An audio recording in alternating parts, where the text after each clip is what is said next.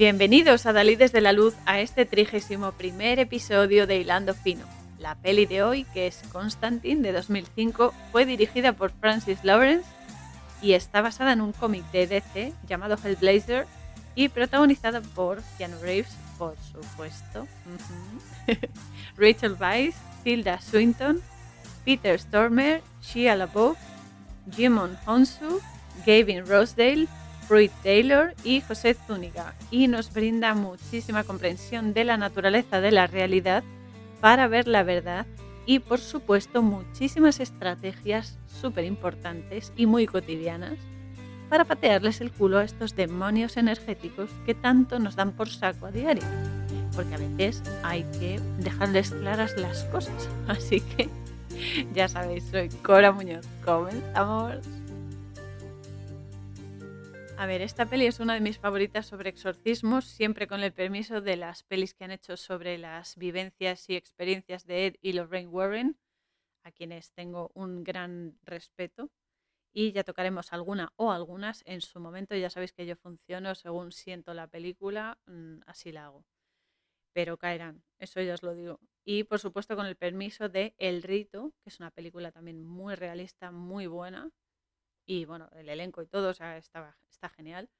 Y del exorcista ni hablamos porque nunca he podido leerme el libro ni tampoco ver la película. También sé que no tengo que hacerlo y no lo hago por eso mismo y me ciño a, a lo que siento. Quién sabe si algún día lo cambio, pero no creo. ya os lo digo que no lo creo. En fin, a ver, Constantine, vamos a centrarnos ya un poco. Constantine trata, como todas estas pelis con contenido espiritual, esotérico, simbólico, extrasensorial y demás, muchísimas verdades que, como siempre, aprovechan para distorsionarnos para que no las tomemos en serio. Y creo firmemente que conviene que todo esto se sepa. Aviso a navegantes que este, este episodio del podcast es más denso que otros, porque tiene muchísimo contenido, porque es que aquí o sea, es una obra maestra del primado negativo y de las distorsiones, porque estas cosas, claro, mm, conviene ridiculizarlas o exagerarlas para que no te las creas, para que no pienses en ellas y para que no te lo plantees. Pero es muy importante que se sepa, entonces yo pues simplemente os digo que lo toméis con calma si queréis el, podcast y tal, pero, pero que voy a contarlo todo porque tiene que saberse. Entonces, cada uno luego que lo asimile a su manera y tal, pero mm, por mí que no quede. Entonces, os quiero dedicar este episodio, por supuesto, a todos y cada uno de vosotros, pero especialmente hoy quiero dedicárselo a mi queridísimo Grizzly, porque me recuerdas a John Constantine, te lo he dicho muchas veces, y me recuerdas a él en muchísimas cosas, todas buenas, y porque estoy muy agradecida por tu compañía y todo lo que me enseñas y sabes que tienes luz y protección constantes por mi parte, sobra decirlo, pero lo digo y sabes que es así.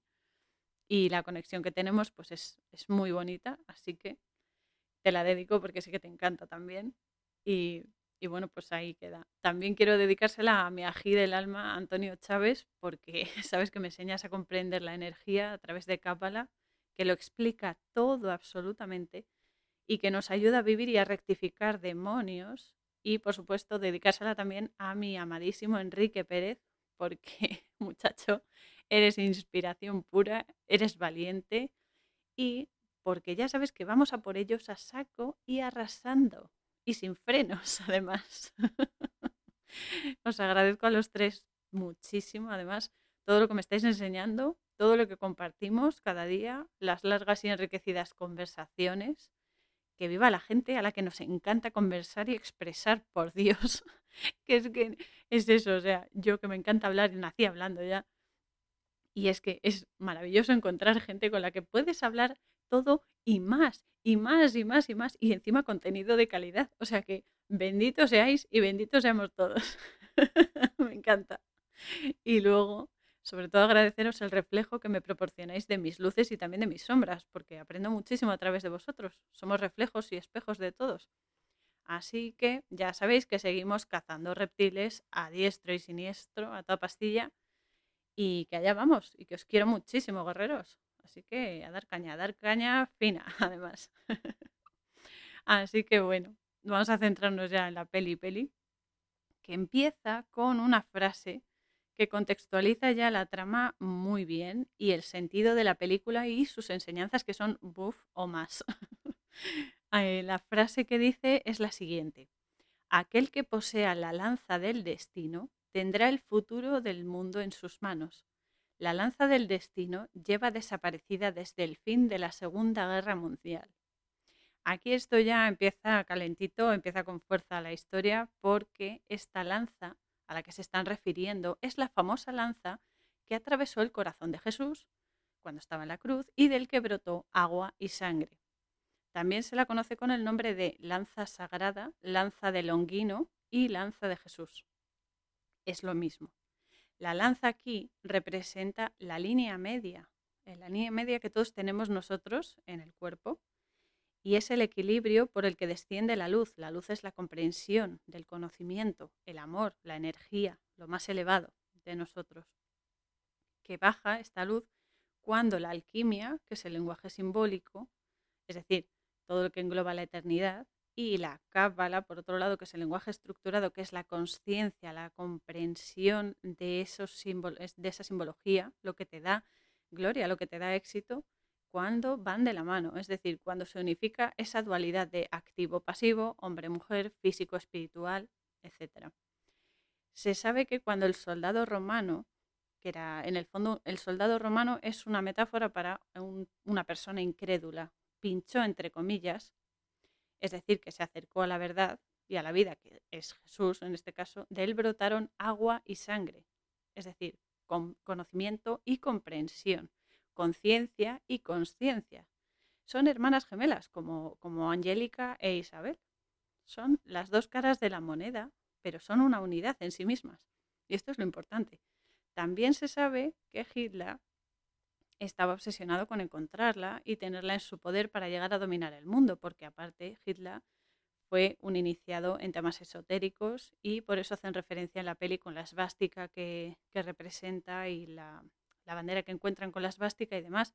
Pero es que esto representa ni más ni muchísimo menos que los cuatro elementos que, junto con nuestro espíritu, nos mueven y dan vida. Por eso somos un pentagrama, porque tenemos cinco elementos básicos.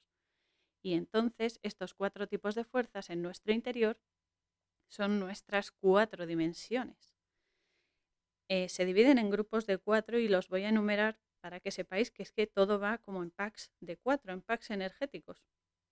Por un lado tenemos los cuatro elementos, que son la tierra, que representa las palabras, el fuego, que representa las acciones, el agua, que representa las emociones, y el aire, que representa el pensamiento. Otro pack de cuatro son los cuatro reinos de vida, que son el animal, el vegetal, el mineral y el ser humano, obviamente. También tenemos otro pack que son los cuatro mundos espirituales. Emanación, creación, formación y acción. Los cuatro niveles del alma también. La nefesh, que es el instinto, ruach, que es la emoción, y añado que es mi favorita, neshama, que es el intelecto, y haya, que es el subconsciente. Todas altamente importantes, o sea, aquí no sobra ninguna. Luego tenemos los cuatro niveles de interpretación de la realidad. La interpretación literal, la insinuación, eh, la interpretación hermenéutica y la interpretación de los secretos, lo que se esconde detrás en profundidad. Otro pack que tenemos son las cuatro fuerzas de la física, que está la fuerza nuclear fuerte, la fuerza nuclear débil, la fuerza electromagnética, magnífica por cierto, y la gravitacional. Luego tenemos también los cuatro puntos cardinales, norte, sur, este y oeste. Y también existen cuatro dimensiones, porque esos son los componentes, los cuatro componentes de Dios, o sea, la vibración de cada una de las letras de su nombre. Es decir, lo que compone todo lo sagrado, todo lo elevado y el vehículo también que nos eleva a la mayor comprensión, al máximo de nuestra expresión, al brillo más grande, como lo queráis llamar, porque es todo eso. Todos estos packs de cuatro son lo mismo en diferentes niveles, o sea, se complementan unos con otros y todos son eh, totalmente necesarios. Aparte, estos cuatro, estas cuatro dimensiones son las que nos forman, son en las que nos movemos siempre, pero, pero luego tenemos la quinta esencia, que esta es la guinda del pastel, chicos. es decir, la quinta esencia es Yeshua. Yeshua en hebreo, bueno, en español es Jesús, el Mesías esperado que llega cuando aceptamos unificar estas cuatro dimensiones en nosotros, cuando las unificamos y hacemos que todas actúen en nosotros y a través de nosotros. Es actuar en equilibrio con todas, para que viajemos y vivamos siempre en un campo unificado, porque somos energía, necesitamos un equilibrio en nuestro campo, dentro de lo posible, lo más equilibrado posible. A ver, no siempre se puede estar perfecto, pero dentro de eso es lo deseable porque eso es lo que nos elevará a lo más alto, a la más alta vibración, que es de lo que se trata, de, escalar niveles de comprensión, de conciencia y, por supuesto, de existencia. Y también es una de las razones esta por las que tengo un amor especial a Jesús, a lo que representa, porque a través de él, es decir, la unificación de nuestras dimensiones, llegamos a lo más elevado y lo mejor de nosotros, es decir, llegamos a Dios. Hay gente que me dice que, claro, la teoría es muy sencilla y tal, y que hacerlo es más complicado. Claro, la teoría siempre es más sencilla porque es, vale, esto se hace así, así, así, paso uno, paso dos, paso tres, ya, claro. Pero en el fondo va a ser tan fácil y tan sencillo como tú quieras que sea, porque la intención está ahí. O sea, ¿te va a costar adquirirlo? Probablemente. Nada sin esfuerzo tiene, tiene fruto, ¿no? Pero bueno, pero solo hay que aceptar utilizar estas cuatro llaves estos packs de cuatro, estas cuatro llaves que nos abren los portales divinos o los sagrados, como lo queréis llamar, porque es así. Si tú quieres que venga la salvación a tu vida, es decir, que todo te, te, vaya bien, que tú te eleves, que sepas mm, comprender más allá de lo que ven nuestros ojos físicos y nuestros limitados cinco sentidos y demás, debes aceptar esa salvación. O sea, no vale con, ah, vale, sí, yo quiero que me salven. Pues como quiero que me salven, me van a salvar. No, no, pon los medios, jolín. es que tiene que ser así. Tienes que poner los medios para que se manifieste. Y por eso conocer, porque somos eh, co-creadores de la realidad. Entonces, conocer cómo funciona la energía te ayuda a utilizar mejor estas llaves, estas llaves que te abren el portal a lo más fuerte y lo mejor de ti mismo, porque somos, somos una pasada, o sea, somos la llave maestra, somos la puerta, somos la manifestación de lo sagrado en este plano eh, físico y somos los, los mensajeros, los canalizadores de la verdad y de la vida. Lo que pasa es que hay que querer manifestarla y ese es el mayor hándicap que tenemos, que tenemos que superar ese miedo a manifestarlo. O sea, superar el miedo ahí, ahí ¿qué van, a hacer, ¿qué van a decir de mí si digo esto? ¿Qué van a decir de mí si hago lo otro? Eso da igual. Lo importante es la integridad que tú tengas y cómo la gestiones en la vida. Por eso, por eso, en la peli hacen tantísimo hincapié en el tema de la lanza. Todo gira en torno a la lanza. Y ahora lo entenderemos y por eso también se entiende por qué eh, nos, nos manipulan tantísimo a través de la línea media. Utilizan eso para herirnos, como, como hieren la verdad y la vida. O sea, es que es así es todo metafórico. O sea, aquí tenemos un montonazo de energías que sí, que luego tenemos una representación, un reflejo físico para poder entenderlo, porque somos muy limitados, chicos. Energéticamente hablando, tenemos muchas, muchas barreras aquí por esta dimensión o lo que sea, esta matrix, ya llamadlo X, me da igual. Pero es eso. Entonces eh, juegan con ello. Y aquí vamos a ver, pues, mm, vamos, fino filipino todo, bien hilado y bien tremendo, pero bueno. Eh, volviendo a la peli, después de esta frase que nos introduce ya a lo que es el meollo de la cuestión y tal, em, nos sitúan en México, donde un hombre, un mexicano que están buscando cosas y tal, descubre esta lanza que está enterrada bajo tierra, es decir, dentro de la palabra sagrada, dentro del mensaje divino de la vida y ve que está envuelta en una bandera con la esvástica, como ya hemos comentado antes, porque, porque, metafóricamente hablando, esto se puede traducir que como que la verdad y la vida, es decir, la realidad, se nutre y queda protegida por estas cuatro dimensiones y estas a su vez también quedan alimentadas y protegidas por la lanza, porque es todo un bucle, es todo un ciclo y hay retroalimentación, porque es una sinergia perfecta.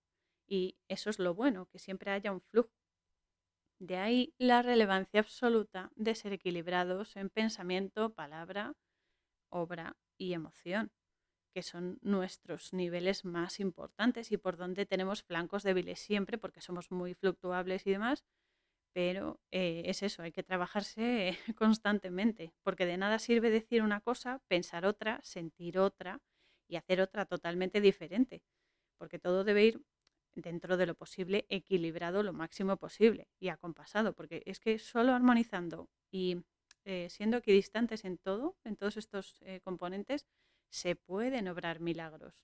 Los milagros son eso, son hacer el bien, hacer el bien y además de forma natural, no de forma egocéntrica, ni de forma egoísta, ni demás. O sea, este es nuestro caballo de batalla. y a veces también el caballo de Troya. Pero bueno. Entonces, se ve este hombre mexicano que a pesar de, o sea, porque encuentra la, lanza, la coge y al cogerla queda poseído. Queda poseído por un demonio que está implicado ahí y entonces em, eh, se va corriendo con la lanza y tal y llega un momento en el que lo atropella un coche, porque llega un coche, lo atropella, pero este hombre, a pesar de eso, revive y se va corriendo y se escapa. Después nos cambian de localización y nos vamos a Los Ángeles, que no es casualidad en absoluto que sea precisamente esta ciudad, porque Constantin, nuestro protagonista magnífico, tiene la capacidad de ver e interactuar con ángeles y con demonios. Y debo decir que todos, en todo momento, lo estamos haciendo constantemente. Cada vez que pedimos inspiración estamos invocando ángeles. Cada vez que hacemos algo malo sabiendo que está mal, estamos abriendo puertas a los demonios y demás. O sea, sí, mil ejemplos infinitos, diría yo.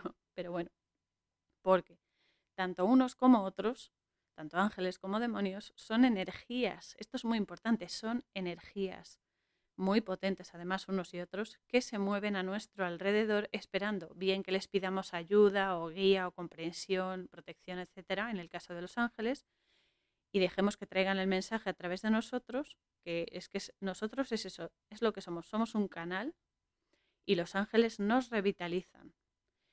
O por el contrario, que están esperando que caigamos en su trampa y nos dejemos embaucar por sus ideas oscuras y maquiavélicas, muchísimo además en muchos casos, en el caso de los demonios, que se valen de nosotros para traer el caos, para traer la violencia, la muerte, las discusiones, los enfrentamientos, etcétera, todo esto, que se ríen de nosotros, chicos, o sea, esto es así, se ríen en nuestra santa cara y encima consumen nuestra energía vital y encima luego nos echan la culpa porque no, no, no, yo, yo, yo solo te dije que esto era algo que podías hacer y tú lo has hecho, tú eres el culpable.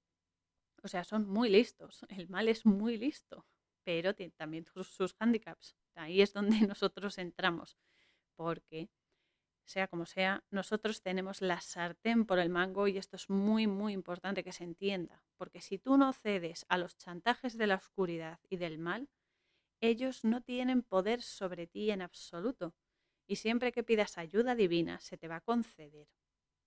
Otra cosa, esto, esto también es muy importante porque todos creo que pasamos en algún momento de la vida, antes o después, pasamos por este, entre comillas, trauma, porque tú pides cosas que sí, que siempre se te conceden, pero otra cosa es que llegue como tú te has imaginado que tiene que llegar. Esto es muy fuerte porque aquí se mete el ego y el ego te lía, como, vamos, como una sandalia romana. Pero bueno, llegan las cosas que tú pides a lo alto, a, Dios, al Espíritu, a quien sea. Llamadlo como queréis porque es todo eso y más. Pero todo lo que tú pides te llega a la vida como lo necesitas. Y advierto que en ocasiones y por nuestra un limitada comprensión de la naturaleza de la realidad, que aunque tú aprendas, siempre hay un nivel más de aprendizaje y siempre hay otro y otro y otro, esto es así ad nauseam, resulta frustrante porque cuando llega a veces y no coincide con lo que tú habías pensado, pues claro, es como, jope, otra vez la misma historia.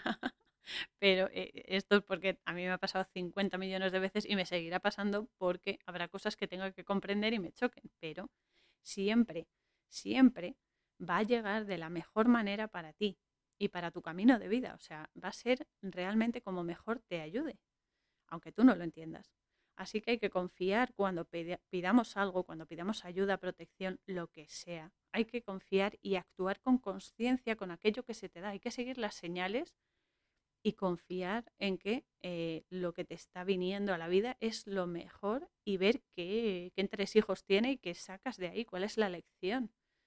Así que es eso, estamos en Los Ángeles, siempre estamos en Los Ángeles, siempre, pero concretamente aparece una cocina de un piso donde hay una tetera que está silbando y de repente aparece una mujer que está preparando una taza de té y va a una habitación, abre la puerta de la habitación y se pega un susto porque su hija está poseída por un demonio y está arrastrándose literalmente por el techo. Entonces, claro, la mujer se, asusta, empieza a gritar y mientras eh, el eco del grito se ve la escalera del edificio que va descendiendo y demás. Que la escalera es, un, es una metáfora, un, un símbolo de los niveles de comprensión de la realidad. Si tú lo desciendes, vas, mm, canalizas desde lo más elevado hacia lo más denso. Si lo subes, estás pasando de lo denso a lo más elevado, es decir, comprensión o canalización, dependiendo de, pero siempre es aprendizaje. Y entonces, después de la escalera, aparece un taxi que tiene mucha amiga el taxi, que me ha llevado bastante tiempo desglosarlo, pero es muy, muy interesante y muy importante, así que os pido paciencia y, eso, y que le prestéis eh, atención y lo meditéis luego bien.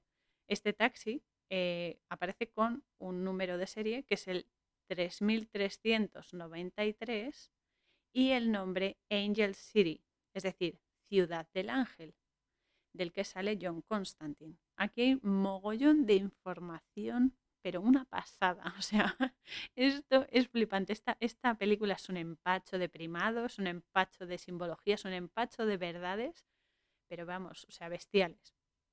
A ver, entonces, mm, para empezar, eh, Constantine es un enviado, es un mensajero, es un, un canalizador que está entre los dos mundos, como Dios manda, porque siempre hay que estar entre dos mundos. Es muy sano, aunque te llame luego loco. No, no, no hay que estar siempre conectado para arriba, para abajo, para adentro, para afuera.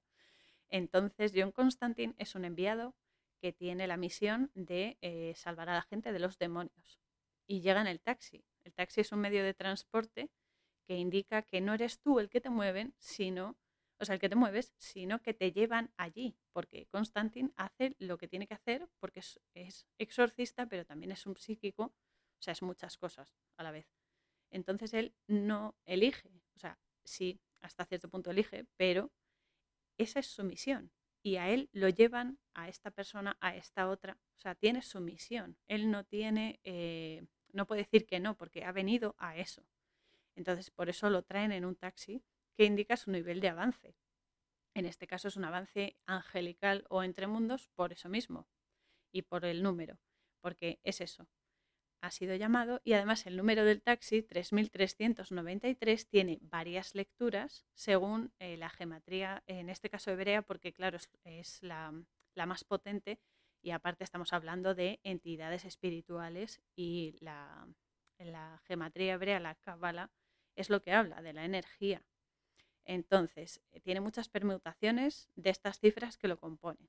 La geometría hebrea, en este caso ya os digo concretamente, establece la comprensión de las combinaciones para comprender plenamente la extensión de las energías con las que estamos tratando. O sea, la munición que trae Constantin es bestial, ya os lo digo, porque todo está conectado con todo. Y por eso quiero hacer un breve repaso de estas combinaciones que existen, concretamente en este número, el 3393, que me encanta que tenga tantos treses, porque es un clarísimo ejemplo de la perfección de la vida y sus fractales. Esto es muy importante, los patrones, los fractales, la geometría sagrada y la razón que llevaba eh, mi amigo y mi amadísimo Nikola Tesla, que me encanta ese hombre, ese hombre del espacio, y no como los de la NASA, ¿eh? que son unos mentirosos, pero Nikola Tesla descubrió lo máximo, o sea, nos dio todo, nos dio todo y le debemos estar muy agradecidos, pero descubrió que todo estaba formado a partir de la tríada 3, 6, 9. Son patrones que se repiten y se repiten y se repiten en el contexto que sea. Y aquí lo vamos a ver, porque para empezar tenemos el número 3, que el número 3 representa la tercera dimensión en la que nos movemos, siempre es un apoyo, la tercera dimensión, que necesitamos para poder acceder a la cuarta dimensión y a las superiores, por supuesto. No nos podemos encasillar en la tercera, ¿Por qué? Porque no, porque llega un momento que es como, "Mm, esto se me queda pequeño. hay que seguir, hay que avanzar, hay que elevarse. El 3 también representa la tríada cuerpo, alma y espíritu. Y que también es en gematría, gematría o gematría, hay gente que lo pronuncia de una manera, de otra, bueno, me entendéis, gematría hebrea, ya que tratamos de energías sagradas. La vibración o el mensaje de, en, el alfabeto hebreo es la letra Gimel. Gimel es literalmente camello. El camello también es eh, la representación de, eh, de viajar, de la resistencia, de la riqueza interior, de las peticiones que hacemos a lo alto, es decir, mm, eh, arrodillarse en el sentido de mirar hacia lo alto como que hay algo superior que te guía y te, te protege. Es también símbolo de alimento, de nutrición interior y externa, claro, también. De liberación, de fructificación. Es también un símbolo guía. Ya recordemos que los tres eh, reyes magos venían en camellos, no por nada. Pero también se corresponde con una esfera energética que tenemos, que, con la que trabajamos también en todo momento, que se llama Binah, que es la inteligencia y el entendimiento. Las esferas energéticas son, eh, son eso, energías que nos nutren y que nos ayudan a avanzar en este plano y en planos superiores, porque estamos simultáneamente en muchos planos, o sea, somos multidimensionales, multifrecuenciales, somos una pasada, muchachos.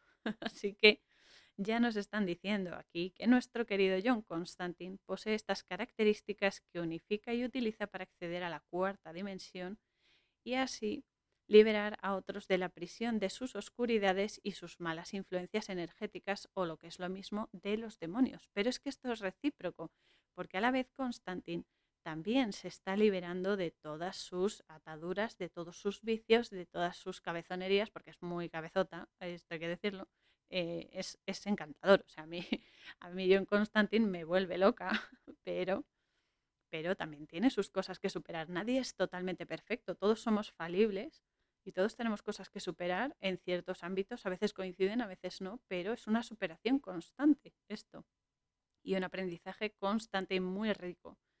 Por cierto, aprovecho para decir que el nombre de John Constantine es un nombre compuesto, que es John por un lado, que significa Juan.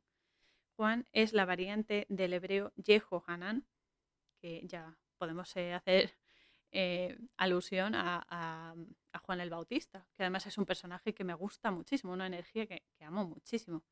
Yehohanan significa fiel a lo elevado, misericordioso y, y es eso, ¿no? Por un lado. Y luego tenemos el nombre Constantin, aunque es el apellido en este caso, pero bueno, Constantin también es un nombre que significa Constantino, que significa a su vez constante.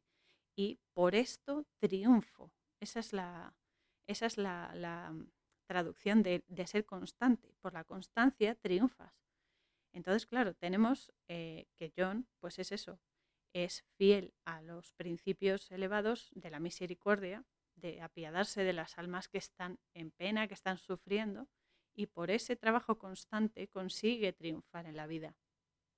Y luego tenemos otra combinación energética del número que es 3393, pero en este caso vamos a ir eh, uno por uno, en este caso con el número 33, que este número aparece varias veces, que están los números clave, están aquí todos. El número 33 está mal visto, ya lo sabemos, porque supuestamente es el grado máximo en masonería, pero ya os digo que hay muchísimos más que no se conocen, a menos que estés puesto en temas ocultistas y tal, pero que el 33 oficialmente, entre comillas, es el máximo nivel al que, al que accedes, ¿no? Cuando eres masón.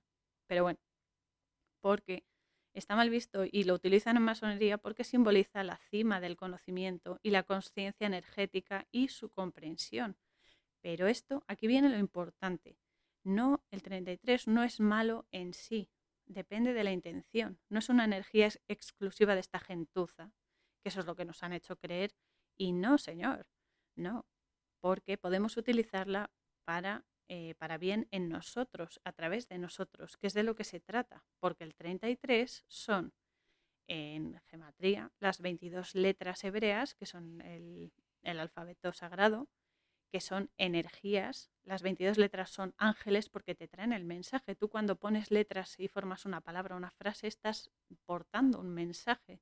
Y son las 22 posibilidades con las que construimos nuestra realidad constantemente y que componen nuestro libre albedrío. Pero no solamente eso, porque estas 22 letras, estos 22 ángeles mensajeros, se le suman a las 11 esferas energéticas que nos componen, que son la corona, es decir, la parte más elevada de nosotros mismos, la sabiduría, el entendimiento, la bondad, la fuerza, la belleza, la eternidad, que es el lenguaje simbólico, la gloria o el éxito, que es el lenguaje estructurado, la base o los cimientos, es decir, el origen de las cosas, y el conocimiento que se encuentra en todas y cada una de ellas simultáneamente y que luego se manifiestan físicamente y cobran vida en el reino físico.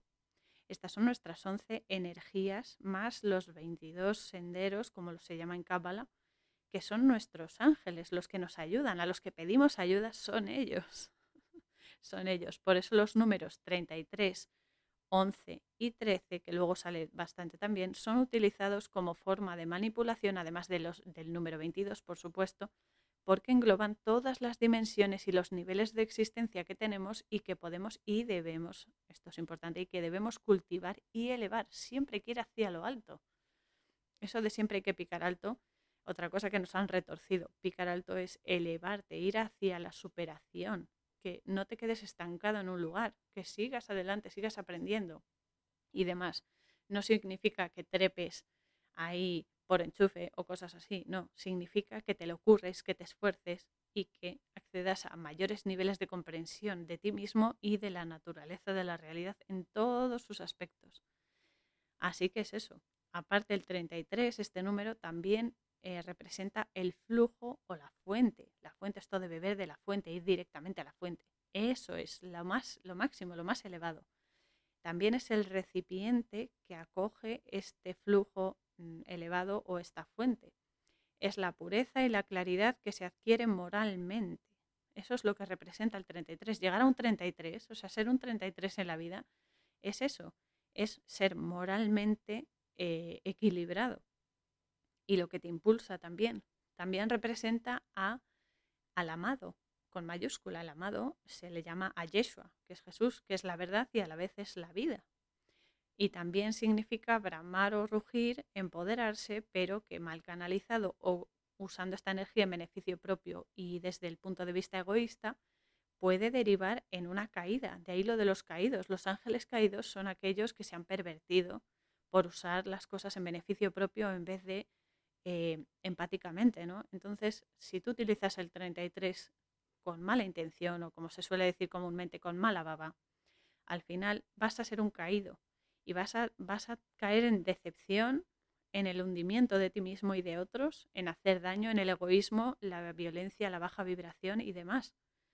Aparte, como todo está conectado con todo, el 33 también eh, tiene el valor 6 implícito, porque 3 más 3 es 6.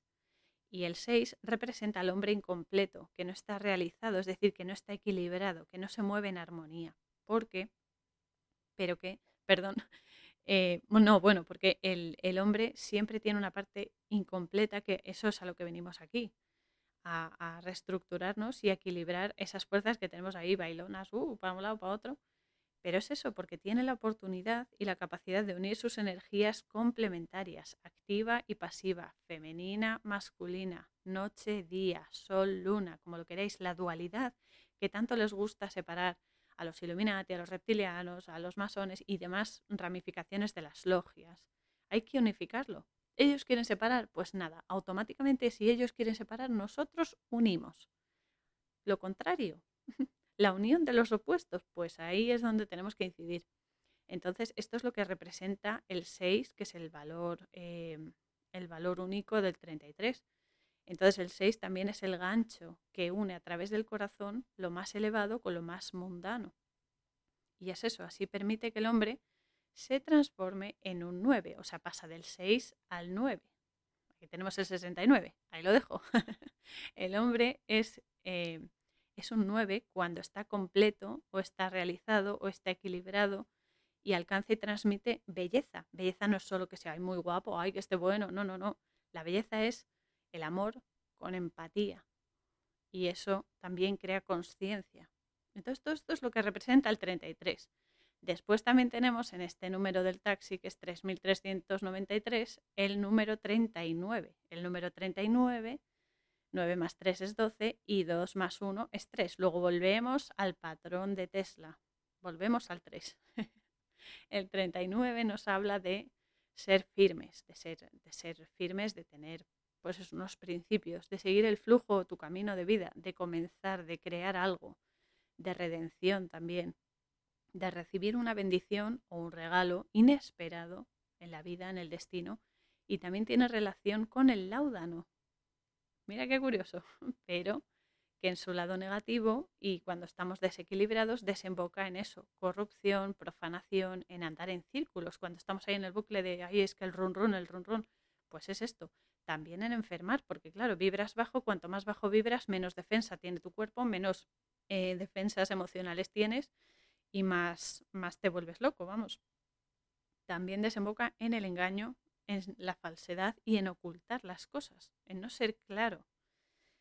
Por otro lado, eh, también tenemos el, igual que el 39, también tenemos al final del número el 93. El 93 vuelve a ser 12, que vuelve a ser 3, que es otra combinación numérica que vibra en esta identificación del número del taxi en el que va Constantin y nos habla de brillar, de bendiciones, de fluir, de revelar y de recibir revelaciones, del velo que oculta la verdad y de protección también, del esfuerzo, o sea, de lo importante que es esforzarse para dar vida a algo y de, por supuesto, protegerse y escudarse, pero también de rendición en el sentido de saber ceder, también de la posesión y del destino, o sea, todo tiene su parte buena y su parte mala, lo importante es conocer todo, unificarlo para saber qué parte potenciar y qué parte disminuir con lo que potencias.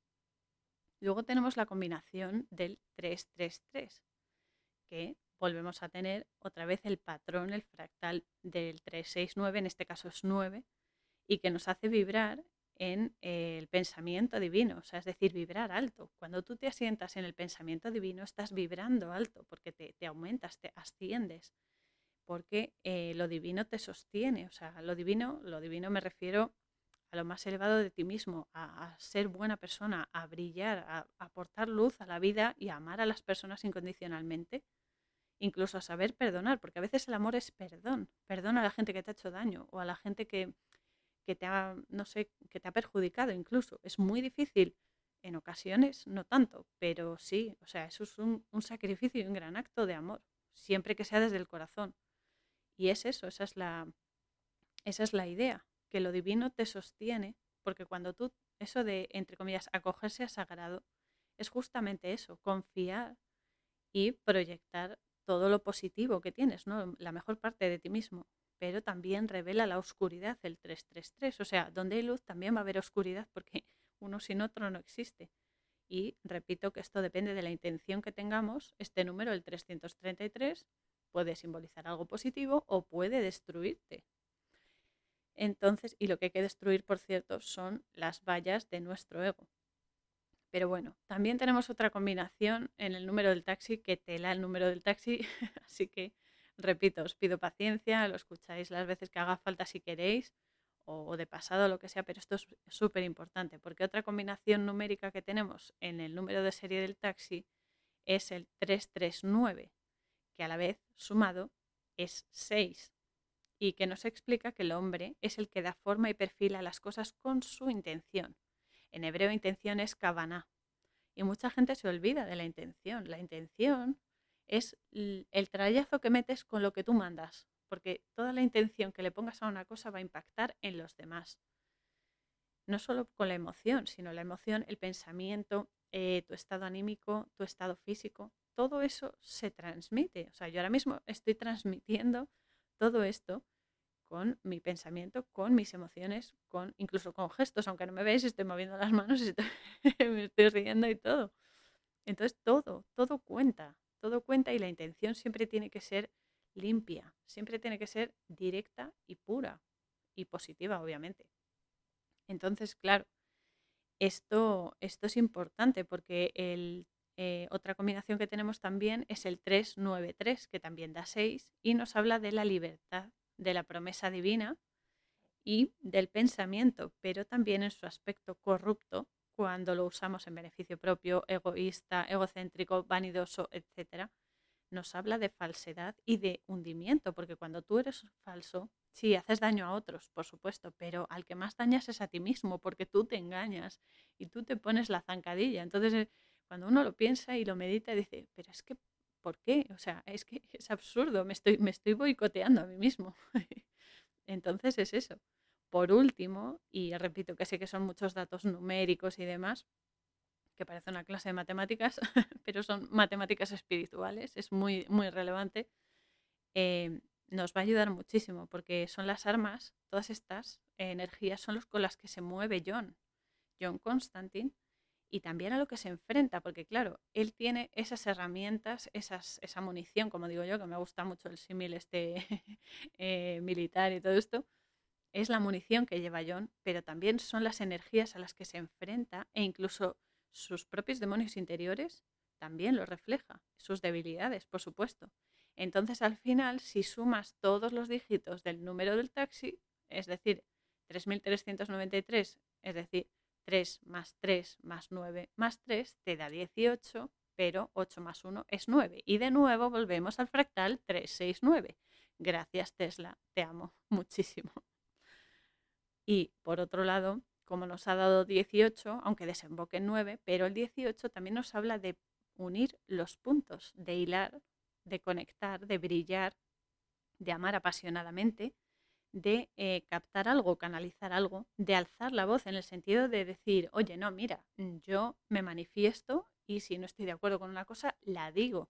Y si tengo que defender a alguien, lo defiendo. O sea, de dar el paso, de ser valientes, de decir hasta aquí hemos llegado cuando se tenga que decir sin miedo, porque a veces el miedo nos puede y tragamos y tragamos y tragamos por miedo a las represalias. Pero las represalias al final son que tú mismo te cavas tu propia tumba y te hundes. Eso es alzar la voz.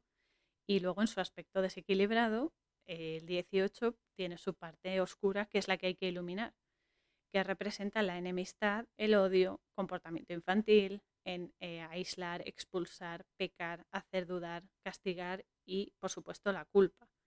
Y ya lo hemos dicho que desemboca en el 9, que el 9, eh, otra vez repito, es el hombre realizado, el hombre completo, cuando ha unido sus energías, su dualidad la ha unificado y es uno, es completo con todo. Porque es eso, cuando las energías se potencian, son las que construyen vida y no las que la quitan. Porque, por ejemplo, los, em, las logias, los reptilianos, los Illuminati y toda esa bazofia que los compone, utilizan la magia y la vibración y la energía numérica y de los símbolos para destruir, destruir vidas y comer almas y captar espíritus. Y nosotros lo tenemos que utilizar justo al revés, para construir vida, para dar vida y para iluminar la oscuridad que ellos crean.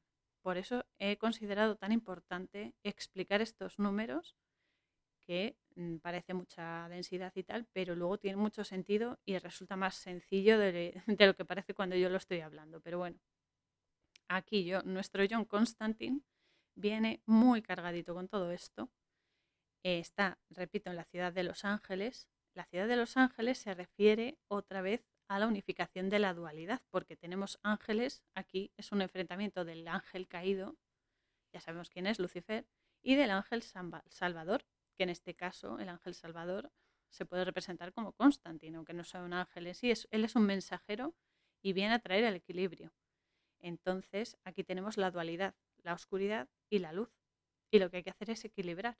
John está en medio, porque es eso, las, estas energías que él canaliza, tanto positivas como negativas, él está en medio, él es el canal y debe, como nosotros también debemos, equilibrar esto. Es decir, que las energías negativas no te consuman, pero que las positivas te ayuden a avanzar. Todo es un toma y daca. Es así, es como un partido de tenis, pues así, pero hasta el infinito y más allá incluso. Así que nada, Constantin por fin sale del taxi y al entrar al portal se enciende un cigarrillo porque fuma muchísimo, con su eh, cipo. El cipo, no sé si lo conocéis, supongo que los que fumáis sí, es un tipo de mechero precioso además porque este es dorado, súper bonito, está grabado y tiene grabados grandes escudos energéticos. Porque, para empezar, tiene la medalla de San Benito, que ha sido considerada por la Iglesia un símbolo de poder a la hora de realizar exorcismos, pero no porque lo diga la Iglesia, o sea, no, es por la energía que se le imbuye a eso. Entonces, cualquier objeto, cualquier objeto, incluso un lápiz o un boli, un elemento, un sonido, lo que sea, cualquier cosa puede ser un escudo de poder si tú le imbuyes esa energía. Es la intención lo que cuenta, lo repetiré siempre porque es así es la energía la que le otorga las capacidades que pueden ser mm, para crear o para proteger o para destruir, depende.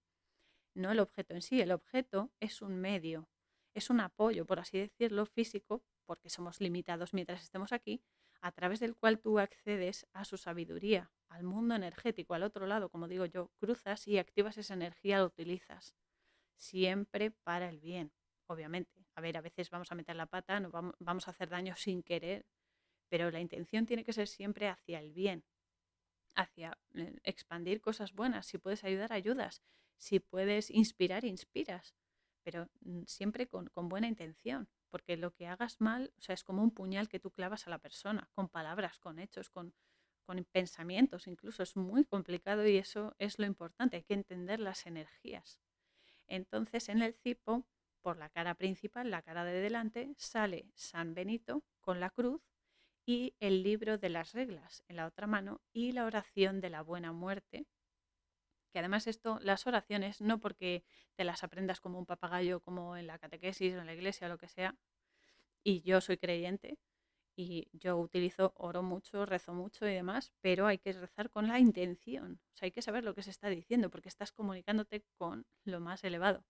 La oración de la buena muerte es a la hora de la muerte seamos todos protegidos por su presencia. Obviamente la presencia es la presencia divina de lo elevado.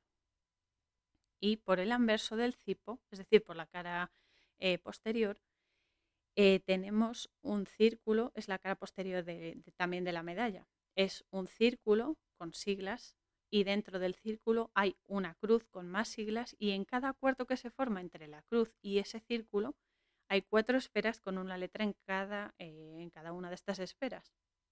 Así que vamos por partes porque en el círculo tenemos en sentido horario y empezando por arriba la palabra pax, que es paz en latín. Y en un momento voy a beber agua porque de tanto hablar. vale, pues luego después de la palabra paz y en sentido horario tenemos las siglas V, R, SNSMV, que es en latín va de retro satana non suade mi vana. Luego tenemos más siglas, SMQL, que en latín significa sunt mala que libas. Y luego tenemos más siglas, IVB, que es ipse venas vivas, que traducido, y perdonadme si no he pronunciado bien el latín, porque eh, sé algunas oraciones en latín y demás, pero no lo he estudiado como tal. Entonces, traducido significa, retrocede Satanás, no me ilusionarás con cosas vanas. Lo que me presentas es malo, bebe tú mismo tus propios venenos. El círculo, además, en el que están estas siglas es el infinito que nos envuelve, la rueda que gira, que gira, que gira, el bucle, como digo yo. Es eso. Luego tenemos en los cuatro cuartos que se forman entre la cruz y el círculo, tenemos las siglas, una en cada esfera, CSPB, que significa la Santa Cruz del Padre Benito. Estas cuatro esferas de las siglas son obviamente nuestras cuatro dimensiones en esos packs de cuatro que al final son combinados. O sea, cuatro es lo mismo que sean los cuatro reinos eh, de vida, que las cuatro, los cuatro puntos cardinales, que los cuatro niveles del alma, es todo lo mismo, solo que en diferentes ramificaciones. Luego tenemos en la cruz el lado vertical, que tenemos más siglas, que son CSSML, que en latín, y pido disculpas otra vez si no lo pronuncio bien, es Crux Sacra Sit Mi Lux, que significa que la luz santa sea mi luz. Perdón, que la cruz santa sea mi luz. Y luego el lado vertical hay que saber que es nuestra línea media, nuestro canal de conexión con lo supremo, nuestra lanza sagrada por donde permitimos que baje la luz, es decir, el conocimiento, es decir, el amor incondicional. Y luego en la cruz tenemos también el lado horizontal, que tiene las siglas NDSMD, que en latín es Non Draco Sit Mi Lux, que quiere decir que el demonio no sea mi amo. El lado horizontal de la cruz representa la conexión de esta energía que, canalizamos desde lo alto, la conexión con el mundo, eh, con este plano físico, cuando toma conciencia y conciencia. Y si uno se da cuenta, en el centro de la cruz queda la letra S, S de sit, de que significa sea, el verbo ser, pero que sea esto, que sea lo otro. Y en este caso, la S nos representa a nosotros, porque somos el canal de ejecución de esas energías aquí en la Tierra. Nosotros canalizamos y nosotros expandimos y manifestamos esa, ese don, ¿no? esa luz. Y aparte de eh, la medalla de San Benito que tiene en el CIPO, el eslogan de, en el cartel de la peli, por ejemplo, el eslogan que lo pone, que pone el mayor duelo entre el cielo y el infierno acontece en la tierra. Ya nos lo están diciendo a la cara, porque nosotros estamos en medio de toda esta movida y de nosotros depende que unas energías de seres de luz u otras energías de demonios, es decir, la oscuridad, violencia, egoísmo, eh, maldad, todo lo que queréis oscuro, se manifiesten a través de nuestros actos. Por eso somos tan importantes, porque tenemos la sartén por el mango. Esto es muy importante comprenderlo, que depende de nosotros que se manifieste la oscuridad o se manifieste la luz. Y por eso nos manipulan los procesos cognitivos para no saber gestionarnos ni calibrar la naturaleza de nuestras decisiones, ni comprender la energía, ni aprender de los errores, etc. Nos lo han, nos lo han desestructurado todo y estamos aquí para recalibrarnos. Entonces, en el cipo, es que me encanta el cipo que tiene, en el lateral derecho del cipo también tiene otra inscripción eh, nuestro querido John, que es otra oración en latín, que es Fiat Justitia et piriat mundus, que aquí hace un juego de palabras porque John es así de chulo y que quiere decir, según lo tiene él en el cipo, que se haga justicia y el mundo la purificará, pero también juega con las palabras, con otra traducción que es que se haga justicia y el mundo arda, porque Constantín está un poco hasta las narices del lado bueno, del lado malo, de los del medio, de todos.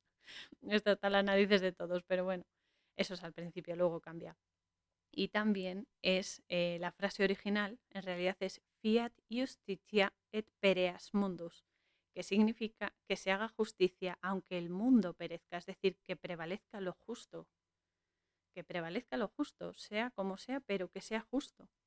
Y aquí es cuando conocemos al Padre Génesis, que es, es, un, es amor de persona que le dice que claro, que él intentó expulsar al demonio de la chica, pero que no pudo, porque este, el padre Génesis es, un cura, es un exorcista oficialmente, pero no pudo con ese demonio, porque era un demonio soldado, lo llama luego Constantín y demás, pero no pudo expulsarlo y por eso llamó a John.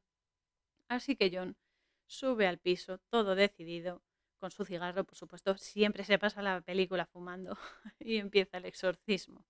Pero claro, este ser inmundo aún está en el cuerpo de la chica, porque él saca como un, sigilo de siete puntas, de, como una estrella de siete puntas, y le marca en la frente para provocar al demonio y que se manifieste. Pero aún así sigue en el cuerpo de la chica. Y entonces John pide un espejo de cuerpo entero para encerrar al demonio en él, es decir, para hacerlo cruzar al otro lado, al infierno, y que se quede allí aquí más, más información. Es que esto está petado, chicos. Es que esto, cuando la estuve, la estuve descifrando, que la he visto muchas veces, pero bueno, me ha llevado bastante tiempo y, aquí pido perdón porque eh, voy a subirlo bastante tarde, más tarde de lo que esperaba. Pero bueno, aquí hay que decir que los espejos, y lo sabemos por la historia de Alicia a través del espejo, por las referencias de Matrix, por la peli Mirrors, que es buenísima y que también va a caer aquí en el, podcast, son portales, portalones, vamos, no portales, portalones porque eh, representan los cambios de frecuencia que son súper potentes y que debo añadir que a los espíritus les gusta mucho como los aparatitos eléctricos, que les encanta jugar con eso. Pero bueno, el caso es que es un portal brutal, así de claro. Y lo que John quiere hacer es que el demonio cruce y se quede atrapado ahí al otro lado. De hecho es que lo hace, consigue encerrarlo, le manda un saludito al colapincho, el colapincho es el jefe, el demonio, con el dedo corazón, ese dedito, y yo también le mando ese saludo porque es un capullo y punto. Y consigue encerrarlo en el espejo al demonio este soldado, que tiran por la ventana el espejo y lo hacen añicos para que no pueda escapar. Cuando tú rompes un espejo, una vez has hecho cruzar un, ser inmundo o un espíritu puñetero, tú rompes ese espejo y mm, esa puerta se cierra. Vale, podrá encontrar otro espejo, podrá encontrar otro portal, sí, pero de momento ahí ya no entra no puede entrar ahí. Así que lo tiran el espejo, lo hacen añicos, eh, este demonio soldado mm, regresa al infierno y no puede entrar, por lo menos en, un, en una temporadita. Así que John se va a la cocina de la, del piso y ve el dibujo de la lanza con sangre alrededor. Y le dice al padre Génesis que tiene que escuchar las voces y el éter, porque nuestro padre Génesis, que es es de verdad es que le tengo mucho cariño porque es un psíquico, es exorcista, pero también es eh, psíquico y oye voces. Entonces solo tiene que tocar ciertos elementos. Luego se verá que lo hace con unos em, periódicos y demás, pero con tocar ciertos objetos, él canaliza información. Y claro, eso hasta cierto punto te vuelve loco, porque es algo constante. Y esto, la gente se lo toma cachondeo, pero no es ningún cachondeo. O sea, hay momentos en los que ya es como, mm, bueno, ¿Qué tal si paramos un poquito? Eh? que no se para, no se para luego ni de WhatsApp. Pero bueno, el caso es que el padre Génesis le dice a John que tiene que seguir escuchando las voces y para ello le quita un colgante que tiene un nudo celta triple, lo que es el, la triqueta o bueno, no sé cómo se llama, pero bueno, el nudo celta, el típico que representa la Trinidad. Y después se lo quita al padre Génesis y después eh, John vuelve al piso donde vive, encima de, de la bolera, que ya se ve un plano, primer plano maravilloso con el suelo de triángulos blancos y negros, es decir, la dualidad que tanto les gusta a los Illuminati presentarnos eh, como su bazofia. Pero bueno, eh, luego aparece en otra secuencia nuestra otra protagonista que se llama Angela, que Angela significa mensajera y eh, también es la, la hermana gemela que se llama Isabel. Isabel significa promesa divina, que Ángela es policía y se está confesando en la iglesia, ¿no? Y al confesarse le dice al cura que ha matado a un hombre y que tiene alguna especie de capacidad especial para saber cuándo disparar, a quién disparar, dónde disparar y que cree que es una maldición, pero en el fondo es su don y ella lo sabe y lo va a tener que reconocer. Ella tiene premoniciones, ella es una psíquica, y de hecho esa misma noche sueña con el suicidio de su hermana Isabel. Es justo en el momento en el que su hermana Isabel se suicida, ella lo está soñando, ella lo ve mentalmente. Entonces eh, la hermana Isabel pues eh, sale de la habitación del sanatorio mental donde está, que el número de la habitación, y ya nos lo enseñan muy concretamente para, mm, para darnos una vuelta de tuerca mental, es la número 427. Si sumamos 4 más 2 más 7, nos da 13. 13 es mi número favorito de siempre. Amo ese número con toda mi alma y todo mi corazón. El 13 representa el cambio frecuencial, el viaje entre las dimensiones y la vibración del amor. Y se tira, obviamente, esta, esta chica Isabel se tira desde la azotea de un edificio porque le, la persigue una voz, una voz que la llama Isabel, Isabel. Entonces ella corre y la persigue y la voz esa le dice que se suicide. Ella se suicida, se tira y cae a una piscina olímpica que hay abajo, como ya predijo el número de su habitación, y cambia de franja de vibración a través del agua, porque fallece y cruza al otro lado. Y al día siguiente, su hermana Angela, la policía, lo corrobora. Por otro lado, tenemos a John, que también está en el hospital porque va a hablar con los médicos, los oncólogos y tal, y claro, le enseñan unas eh, pruebas diagnósticas y le dicen que se está muriendo por fumar tantísimo, que tiene los pulmones hechos mm, porquería y demás. Pero él, como es un chulo, sigue fumando y le da, le da igual 8 que 80. A veces, a veces los médicos mm, eh, tienen poca fe, hay que decirlo, pero no todos, ¿eh? pero bueno, algunos. Pero el caso es que él se enciende un cigarro y dice, ya sé dónde voy a ir, ya sé lo único que me espera, así que me, me da igual, me da igual en absoluto. Y entonces Angela y John coinciden en el ascensor y ella le pide que por favor sujete la puerta para que pueda entrar y le pregunta si van hacia abajo, si están bajando al portal. Y él dice, no, si puedo evitarlo, no. Porque John, claro, está condenado al infierno por el intento de suicidio, en, principio. En principio. Entonces, claro, John es como un poco borde, la verdad. Al principio es muy borde, pero bueno. Después está otra vez en el piso de, la bolera John y llega un colega suyo que se llama Beeman. Beeman es el hombre abeja, pero el sonido también significa eh, sé valiente, sé hombre, ¿no? Sé, mm, pues eso, sé valiente, o sea, atrévete a ser un hombre, Beeman, que llega al piso de John porque le trae munición y material sagrado para enfrentarse a los demonios. Entre otras cosas, fragmentos de piedra del camino a Damasco. Damasco simboliza la sabiduría como los gatos. Eh, ampollas de agua bendita del río Jordán, que es un río sagrado. Y por cierto, yo fui bautizada con aguas del Jordán. Y un grillo aullador de Amityville, que mola mucho, y aliento de dragón, que son llamas, es estilo soplete, es como un soplete que lo, lo endosa luego a la, mm, metralleta que lleva y tal. Pero bueno, cómo no, tenían que meter a los grillos y a los dragones. Porque bueno, los grillos, eh, pues eso, representan lo, lo sexual, ¿no? El instinto más salvaje y demás. Y los dragones ya sabemos que son los reptilianos con sus perversiones y que se burlan de nosotros, aunque están realmente cagados, así de claro.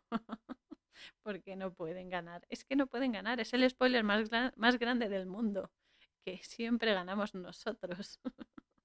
y van a volver a su puñetera jaula, pero vamos, echando pistos. Pero bueno hay mucho más, porque aparte de toda esta munición que le ha traído a John, John va a reunirse con Gabriel, con el arcángel, sí, el arcángel Gabriel, que es un lugar santo, es como una biblioteca santa o así, que mm, también nos vuelven a repetir, por si no nos había quedado claro, que el suelo es ajedrezado, blanco-negro, blanco-negro, con una alfombra roja por encima, todo perfectamente, porque eh, allí también se encuentra con Ángela, que ha ido a ver al cura, porque claro, Ángela está muy, pues eso, conmovida por el fallecimiento de su hermana, porque era una buena persona y demás, y que la encerraron porque ella tenía visiones, o sea, ella veía también a los espíritus y a los seres inmundos y a los ángeles, y la encerraron como diciendo, está loca. Entonces Ángela se siente culpable porque ella también veía cosas, pero mintió y dijo que no, y la encerraron a la hermana y a ella no. El caso es que ha ido a ver al cura porque eh, quiere que entierren a su hermana con el rito católico, porque la hermana es católica y eh, se lo merece porque no es una buena persona y tal. Y el cura pues eh, le dice que no. Entonces eso, está hablando con el padre David concretamente, por eso, porque quiere un funeral católico para su hermana fallecida, pero según el obispo, oh la la, el suicidio no queda cubierto por la, entre comillas, iglesia, que es una farsa, son unos hipócritas y claro, aquí esta cosa pues eh, te hace plantearte que, a ver, si suicidarse te hiciese menos persona, entonces ¿qué pasa? ¿Qué pasa? ¿Eres menos persona? ¿Eres menos alma? ¿Eres menos energía por suicidarte? Yo lo digo siempre y lo creo firmemente y de verdad. No somos nadie para juzgar a las personas que se suicidan, entre comillas, porque menos sin saber por qué lo hacen, porque tienen que verse en un momento muy jorobado para llegar a ese punto porque como le ha pasado a Isabel aquí en la película, no fue decisión suya, sino una manipulación demoníaca, de una energía que te, que te consume, que te posee, o sea, la influencia, en inglés se le llama influence, a los espíritus negativos que te, que te comen el tarro, te manipulan para que tú hagas cosas que no quieres hacer. Y aparte es que otra cosa igual, nadie es inmune a caer en eso. O sea, te puede pasar porque eres vulnerable, por eso hay que protegerse tanto, por eso hay que comprender tanto. Cuanto mejor sepas, más conocimiento tengas de cómo funcionas sobre todo y de cómo funcionan los demás, mejor te vas a mover porque vas a estar más protegido de estas energías de mierda. Y es que es así. Entonces, por esa misma razón, hay que hacerse conscientes y empáticos con nuestra energía y con la de los demás, porque todos somos importantes. Y porque al reconocer tu energía, eres empático y sabes que los demás también tienen estos procesos y menos maniobras les dejas a estos seres de baja vibración, llamadlos reptilianos, llamadlos demonios, lo que sea. Son, son baja vibración y punto, son energías estúpidas y energías de mierda, así de claro. Y es eso, menos manipulación tienen sobre tus procesos cognitivos y sobre tus actos, porque les encanta manipular. Así que, repito, hay que protegerse. Hay que protegerse y eso no quiere decir rezar ahí de carrerilla como un papagayo. No, hay que protegerse. Y la mejor protección es el conocimiento y cómo lo aplicamos en nuestra rutina. Luego, por supuesto, o sea, yo por ejemplo llevo medallas, llevo la cruz de Caravaca, llevo el Ankh, llevo el corazón del Sagrado Corazón. O sea, pero son objetos que lo importante es la energía que representan, no el objeto. O sea, no por colgarte 40 millones de cosas mm, vas a ir protegido, no, no. Es la intención que tú le des a esa energía, es el permitir que eso te proteja y es el saber que por muy fuerte que seas, necesitas protección. ¿Por qué? Porque eres vulnerable. Mientras tengas un cuerpo físico, eres vulnerable. Y tenemos muchos flancos débiles. Hay que reconocerlo, hay que aceptarlo, porque cuando tú reconoces tus puntos débiles, los puedes, eh, los puedes reforzar, los puedes volver em, herramientas, armas, en vez, de, en vez de sitios por donde te puedan meter la gamba, ¿no? Entonces es eso, hay que protegerse y eh, conocer y aplicar el conocimiento de la energía a nuestra vida. Se puede meditar, se puede rezar, por supuesto, pero sobre todo es hacer consciente de que tú tienes energía. Tenemos un campo electromagnético divino, o sea, es maravilloso. Y lo que hay que hacer es reforzarlo, la glándula pineal, reforzarla. Nada de flúor, nada de azúcares refinados, nada de harinas ni arroces eh, blancos, ni nada refinado. Hay que comer sano para que la glándula pineal es nuestro transporte. Entonces es eso, ¿no? Eh, hay que saberlo, hay que aplicarlo y hay que saber otra cosa, las posesiones, las posesiones de espíritus y demás. Una posesión es una influencia externa en nuestra energía con energías inmundas, con energías malignas, que nos están ahí comiendo la oreja, haz lo otro, eh, insulta a este, insulta al otro, venga, roba esto, eh, mm, pásate por el arco del triunfo, todo. Todo eso son demonios, son energías que a veces actúan a través de personas a veces decimos, ah, es que esta persona es un demonio. Claro, porque tendrá alguna influencia maligna a su alrededor, pero son energías y no pueden hacerte daño si tú no se lo permites. Pero no permitírselo no es decir, no, no te permito que me hagas daño. No, es que cuando sientas esa, por ejemplo, esa sensación de decir, ah, bueno, es que esto está mal, pero joder, lo voy a hacer porque me conviene. No, no, no cedas, no cedas, no les abras la puerta. Es así de claro. Entonces es eso, los demonios siempre te están comiendo la oreja. Y venga, y venga, y venga, y zumba, zumba, para que hagas cosas, aun sabiendo que están mal, que tú las hagas. Por eso aprovechan nuestras debilidades y nuestros vicios para malearnos más y para filtrar sus porquerías. Por eso te ponen todo a huevo, te ponen todo, te venden la moto, que todo es perfecto, que vas a conseguir éxito, dinero, poder, fama, todo lo que sea, em, que vas a llegar a lo más alto en la empresa, millones de cosas te ponen, te ponen trampas, te ponen trampas y luego te exprimen la energía porque se alimentan de ti y te consumen. Y por eso hay que darles mucha caña. O sea, es que hay que darles caña, pero, en estéreo, vamos. Y mirarles directamente a los ojos y decirles, bueno, chicos, a ver, no tenéis nada que hacer conmigo, ¿vale?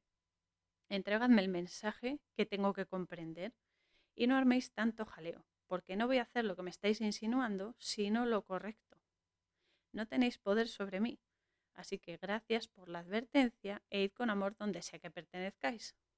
Y eso les va, les va a picar muchísimo, se van a poner como cerdos, como bestias, pero es así. Y hay que obrar en consecuencia. No vale con decir esto, apréndete la frase, apréndete la oración y la dices. No, no, hay que saber lo que estás diciendo y hay que aplicar lo que estás diciendo.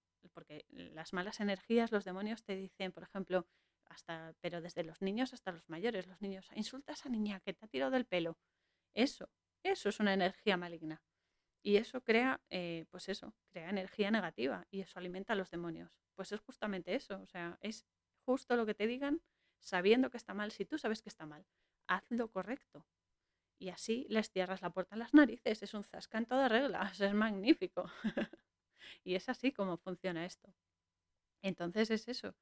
Hay que obrar en consecuencia. Cuando tengas ganas de hacer algo que está mal, piensas esto, algo parecido a lo que os acabo de decir, y eh, directamente pues eh, esas energías de mierda, sea a decirlo mentalmente, porque se habla mentalmente también, o decirlo en alto, le decís, venga chicos, os perdono, venga, lo importante es participar, pero, mm, o sea, olvidaos, no voy a hacer esta mierda ni, vamos, ni de WhatsApp. No se lo ponemos fácil, eh, fácil ni nada. Hay que hacerlo correcto, siempre con amor, siempre con empatía y siempre de corazón que luego tropezamos porque, porque pensamos que lo hemos hecho perfecto y metemos la pata, vale, pero siempre la intención que esté limpia, que sea lo más pura y lo más clara posible y benévola. Y así se convierte a los demonios. Luego, por supuesto, tenemos oraciones, el exorcizamos té, tenemos agua bendita. Todo esto también son herramientas, pero la principal herramienta es nuestra intención. Nuestra intención y la conciencia de, la información, porque ellos son energía. Tienes que leer su energía y leer entre líneas, además. Por otro lado, eh, estamos, eh, que como me desvía un poco explicando esto, estamos en, el, en la biblioteca esta sagrada y tal, que eh, Angélica estaba hablando con el padre David para hacerle el funeral a la hermana, pero no ha querido. Pero por otro lado, también están Gabriel y Constantin y están conversando. Y entonces Gabriel, que Gabriel significa Dios es mi fuerza, y esta conversación es un auténtico primado negativo, pero de campeonato. O sea, es que es un descaro el que tienen. Es alucinante. O sea, esta película, mira que he visto películas y todas tienen primado, pero jolín, esta es, esta es la leche. Porque claro, Gabriel aquí le está poniendo las pilas a John y le está diciendo que todo lo que hace expulsando demonios y demás, sí está bien, pero lo hace en beneficio propio. Es egoísta porque quiere ganarse un pase a los cielos.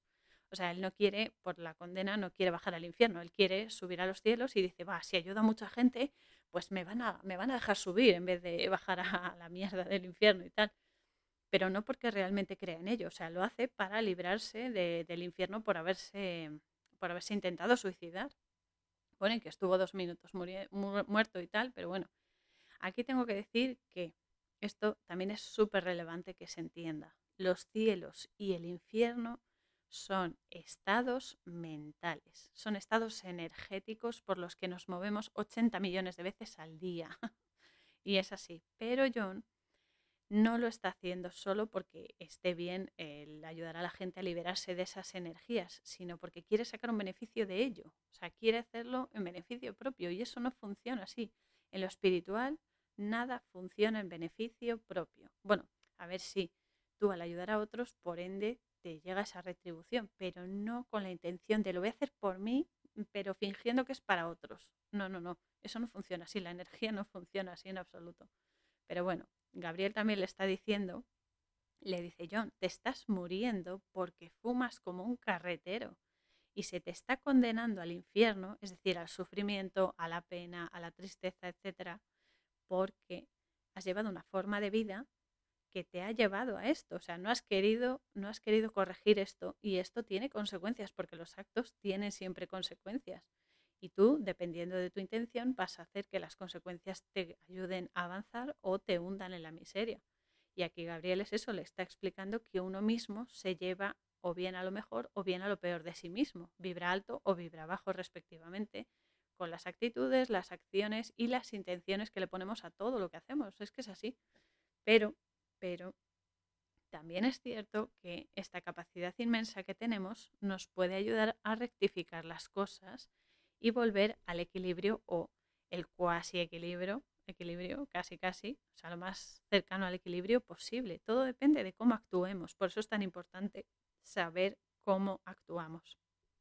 Pero bueno, en la siguiente escena vemos a nuestro querido padre Génesis, y es que le tengo mucho amor a este hombre, que está canalizando lo que decía antes a través de los periódicos y escuchando las voces que le informan de la energía de las personas. O sea, es como si pusiese una radio, estuviese intentando sintonizar, que además es un símil que me gusta muchísimo porque es eso, tú sintonizas con ciertas frecuencias y cuando conectas con una frecuencia concreta entiendes el mensaje y te lleva a las señales y te lleva al origen de, del mensaje de, de, esas, de esas voces, ¿no? Entonces es perfectamente así, o sea, es que esto pasa así en la realidad. Y todos tenemos canales, todos somos medios específicos para acceder al conocimiento universal. Hay tantos como personas, tantos como, como, no sé, como estados anímicos, o sea, infinitos, infinitos y para tener una base por lo menos. Pero es eso, hay muchísimos canales y todos son, todos son buenos porque a cada persona le funciona una cosilla. Cada maestrillo, ya sabéis, tiene su librillo, pero puede ser desde, desde mirando la llama de una vela encendida, que yo muchas veces he conectado mirando la llama, me quedo embobada y uh, conectas, pero a lo bestia, o con el tic-tac del reloj. Muchas veces estoy estudiando y está el tic-tac del reloj y me, hipnotiza totalmente. Un oráculo con cartas, bien sean las del tarot, bien sea la carta la baraja española, bien sea una carta, yo qué sé, de ángeles, de lo que sea, los pozos del café, chascar los dedos, o sea, hacer pi, pi, pi, pi, y a lo mejor entras tú en trance o una canción. Yo con la música entro en trance, pero vamos, que es algo escopetada lo que sea, cualquier estímulo puede ser un, canal. Y lo único, cada uno tiene que ver qué le funciona mejor o lo que sea, porque a veces conectas con unos, pero no con otros. Todo depende de la energía, de nuestra vibración, de nuestro estado anímico, de nuestra función en la vida. El caso es que te hacen cambiar de frecuencia y al conectar eh, eh, llegas a planos sutiles. Genesi, por ejemplo, lo hace tocando objetos, en este caso periódicos, y canalizando esas voces y así da con eh, Isabel, la hermana gemela de Ángela. Y justo entonces Ángela está viendo un vídeo del suicidio de su hermana y eh, le escucha susurrar el nombre de Constantin, porque la hermana está en la azotea, está a punto de tirarse y antes de tirarse dice Constantin.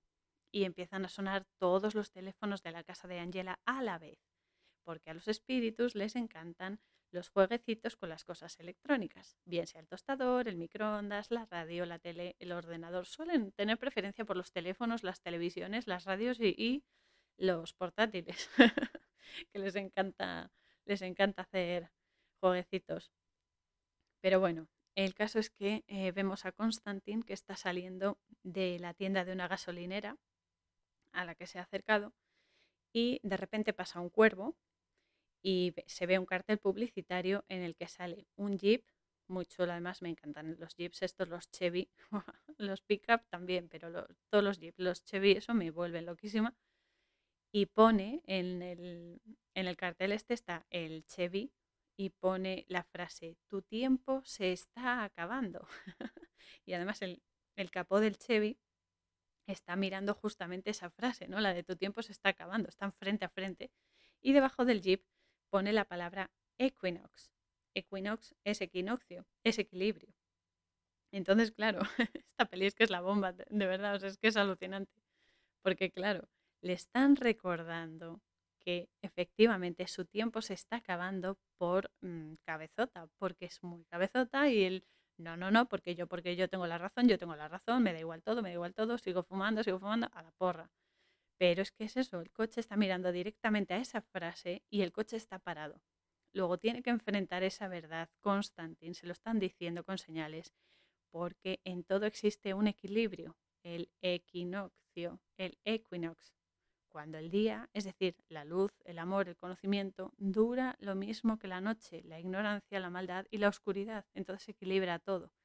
Y aquí John pues empieza a toser y de repente oye una voz que le pide fuego y él saca su cipo maravilloso, pero cuando lo mira es un demonio horrible formado por insectos, que es una guarrada, pero tremenda, y le dice que se ocupe de sus asuntos.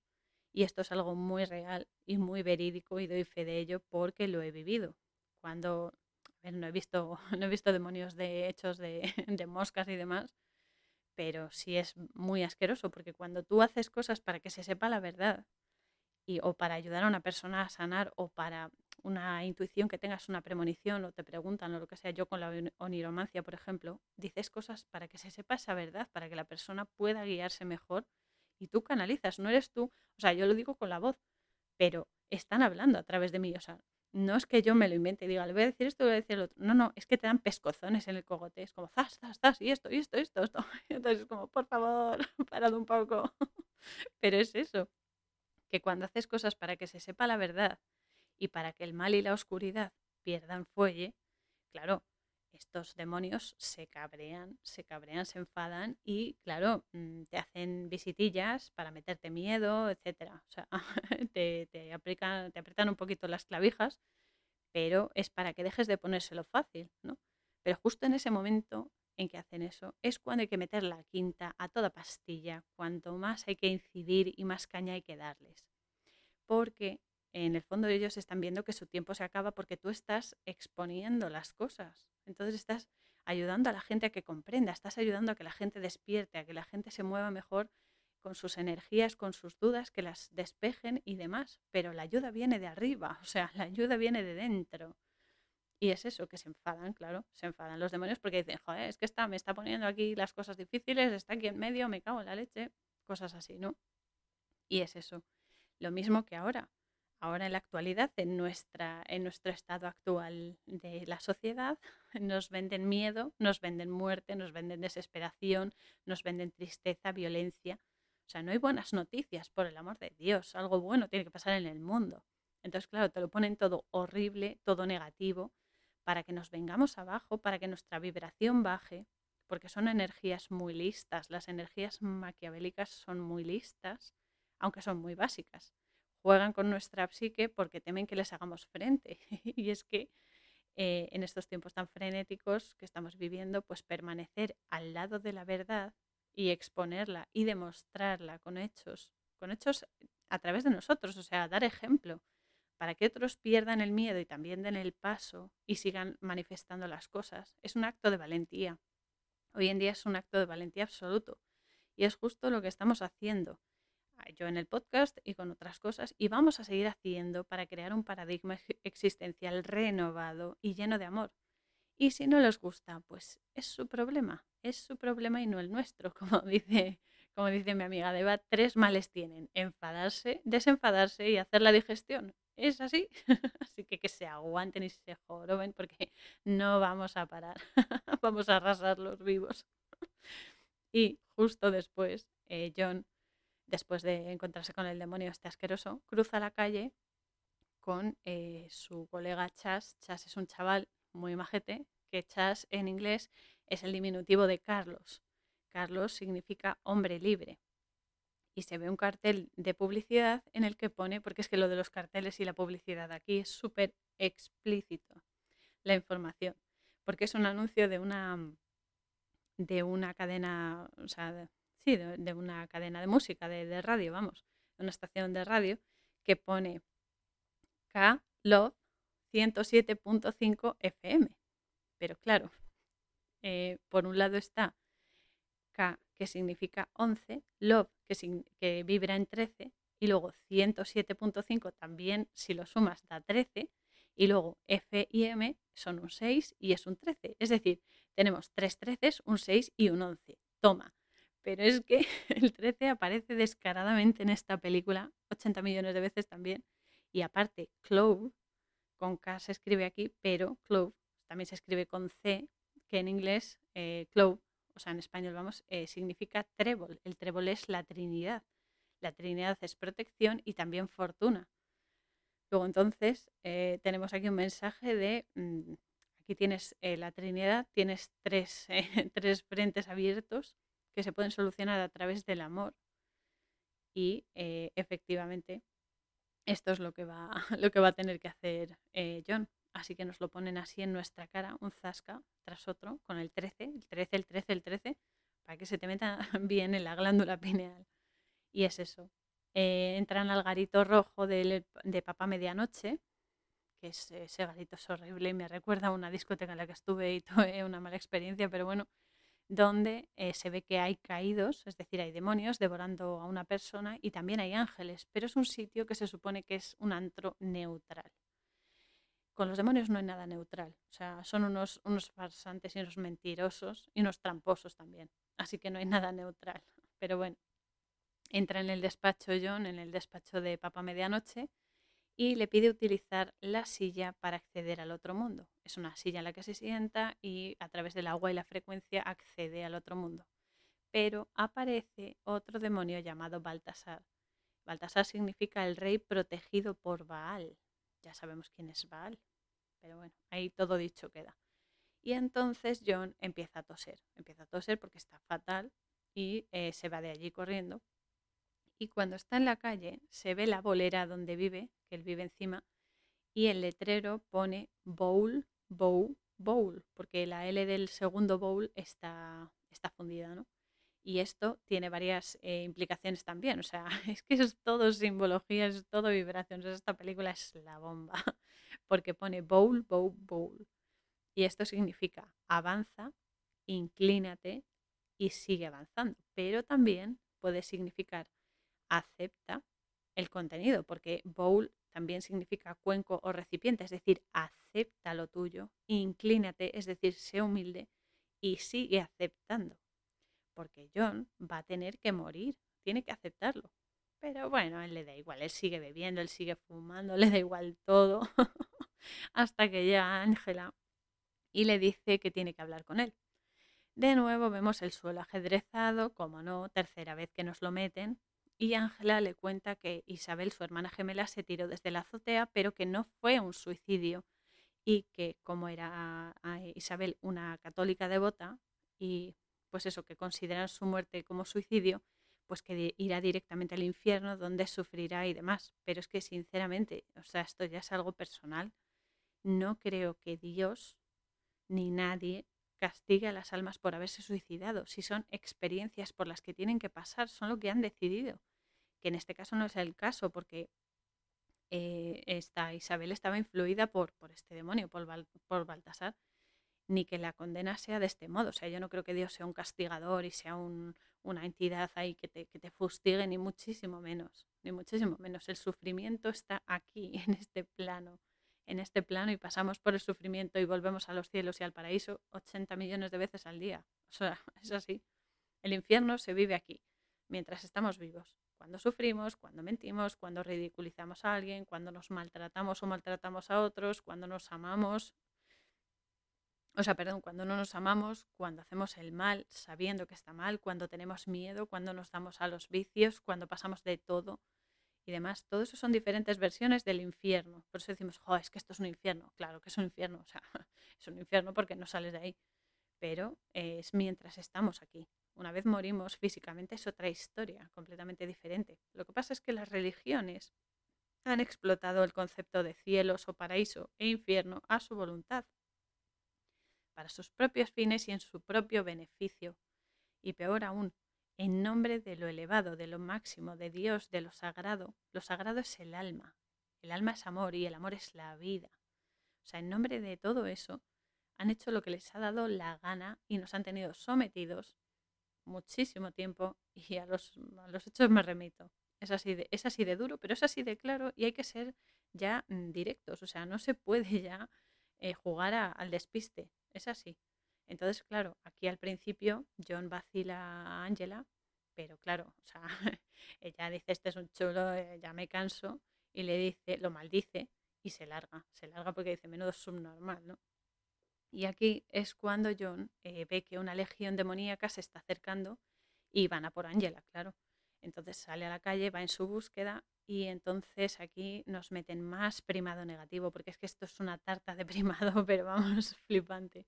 Porque claro, John le dice que Dios y el diablo, es decir, el bien y el mal respectivamente, tienen una pugna por las almas, pero eh, que no pueden tener contacto directo con los humanos, pero sí influir en las personas y esperar a ver quién gana. Y es que esto es una grandísima verdad, muy descarada además, que te lo pongan así para que tú, mm, o sea, pases del tema.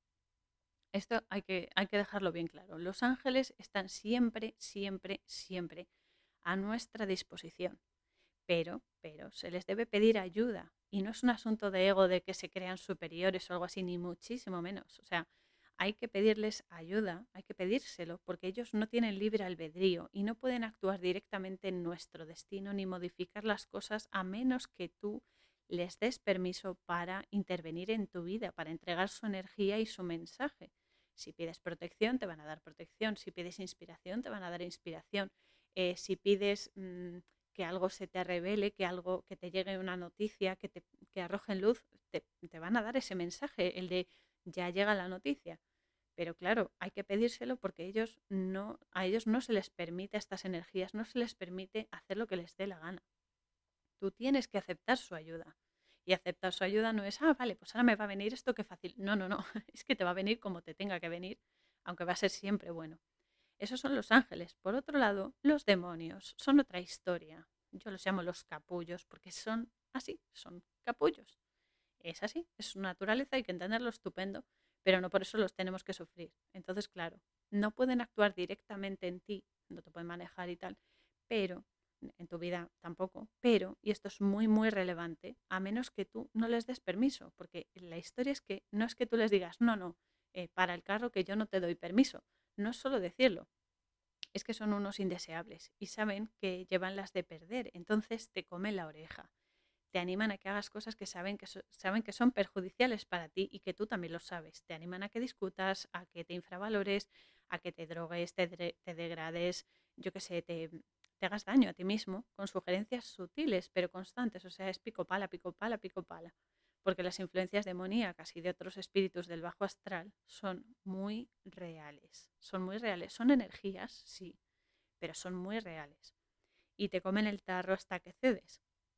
De ahí la relevancia de ser conscientes de nuestras debilidades, de nuestros deseos, porque cuidado con lo que se desea, que a veces te escuchan, porque siempre atacan por el flanco más débil y existen muchas formas de protegerse de ellos, pero sobre todo el conocimiento es esencial, porque si tú conoces cómo funcionas, tú te controlas, tú te gestionas y no les abres puertas por las que te puedan controlar.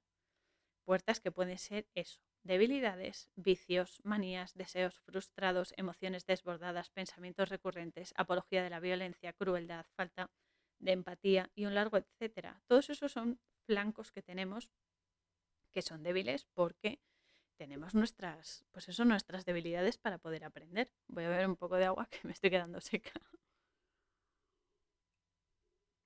Y es que, desde luego, yo esto lo digo en serio, que esto es muy relevante, hay que tenerlo en cuenta. Hay que tenerlo en cuenta porque justo por lo que más nos gusta, por lo que más nos pierde la perdición es eso. Hay que tenerlo muy presente y muy controlado.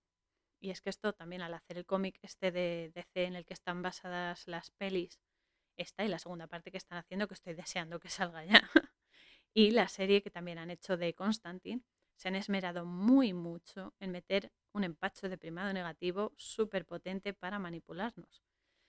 Para los que no sepan o no recuerden lo que es el primado negativo, consiste en decirte la verdad entre argumentos de comedia o de drama para que te generen un, sentimiento de rechazo, porque afectan directa y automáticamente a tu memoria implícita, que es emocional, es decir, a tus emociones, y así cuando veas directamente esa verdad, la rechaces porque es, entre comillas, exagerada, histriónica, increíble, etc. ¿no?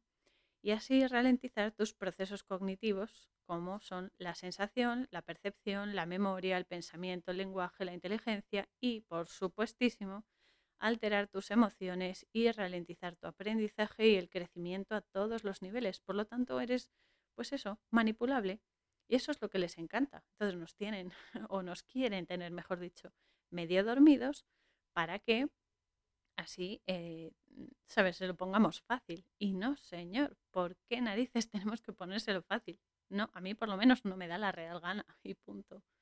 Y es por ello que os remito al canal de YouTube de mi queridísimo Enrique Pérez, que el canal se llama Exponiendo la Verdad, en el que tenéis buenas dosis de descodificación del primado negativo, sobre todo en el medio audiovisual, y con el que a través de su empatía, su amor, su sabiduría, su experiencia y añado su paciencia infinita, lo dice una que no tiene paciencia, lograréis comprender su efecto, el efecto del primado negativo y combatirlo, porque el primado negativo con conciencia y conocimiento se convierte en primado positivo, es decir, algo que nos ayuda a gestionarnos mejor, que es de lo que va toda esta movida de experimentar esta existencia física, de aprender a gestionarnos y aprender a comprendernos. Ya sabes, Enrique, que me encanta la caña que das todos los días, sabes que te sigo y que te quiero infinito y te mando un besazo gigantesco. Y también os recomiendo el canal de YouTube de mi ají Antonio Chávez, que se llama El Suspiro Cabal, donde comprenderéis los secretos, que en hebreo se dice Sod, de Kabbalah. La Kabbalah es el estudio de las energías, es el estudio de la vida, de cómo funcionamos. Y así podréis comprender las armas que utiliza el Cabal para manipularnos también. Porque Antonio y, bueno, y más gente con él exponen la verdadera función de la Cábala, no para manipular, sino para comprender y gestionarse mejor, porque cabal es una palabra que viene de cabeza, cabeza de tener cabeza, de, de, saber reaccionar, de, de comprender. Y en la cabeza está el inicio, es decir, el espíritu. Por eso el mal llamado cabal utiliza este mismo nombre para mm, directamente, y hablando en plata, jodernos vivos, así de claro. Y ya es hora de pararles los pies. Antonio Ania Y lo sabes. Así que eso, os recomiendo estos dos canales y sobre todo eh, es eso, ser conscientes de todo eso. Por eso siempre he querido, y esto es un pequeño inciso que hago, que a través de las películas tienes muchísimo material para, para, vamos, para frenarlos en seco. Y por eso es una de las razones por las que hice, empecé a hacer el podcast y demás. Así que seguimos con la peli que además eh, Angela también añade verdades, porque dice que el mal, está en la calle ya cuando ha visto la legión está de los demonios y tal, y Angela dice que el mal que se genera en la tierra se ejecuta por las personas. Y esto es otra vez como un templo porque tiene muchísima razón, pero lo ejecutamos nosotros porque somos el vehículo. Pero lo hacen bajo una influencia o una energía maligna que accede a ti a través de lo anteriormente dicho, a través de tus puntos débiles. Los ángeles, los ángeles, los seres de luz, nunca te van a dar la brasa, nunca te van a insistir. Si tú pides su intervención energética, protección, empatía, entendimiento, amor, inspiración, cualquier energía positiva, te la van a proporcionar.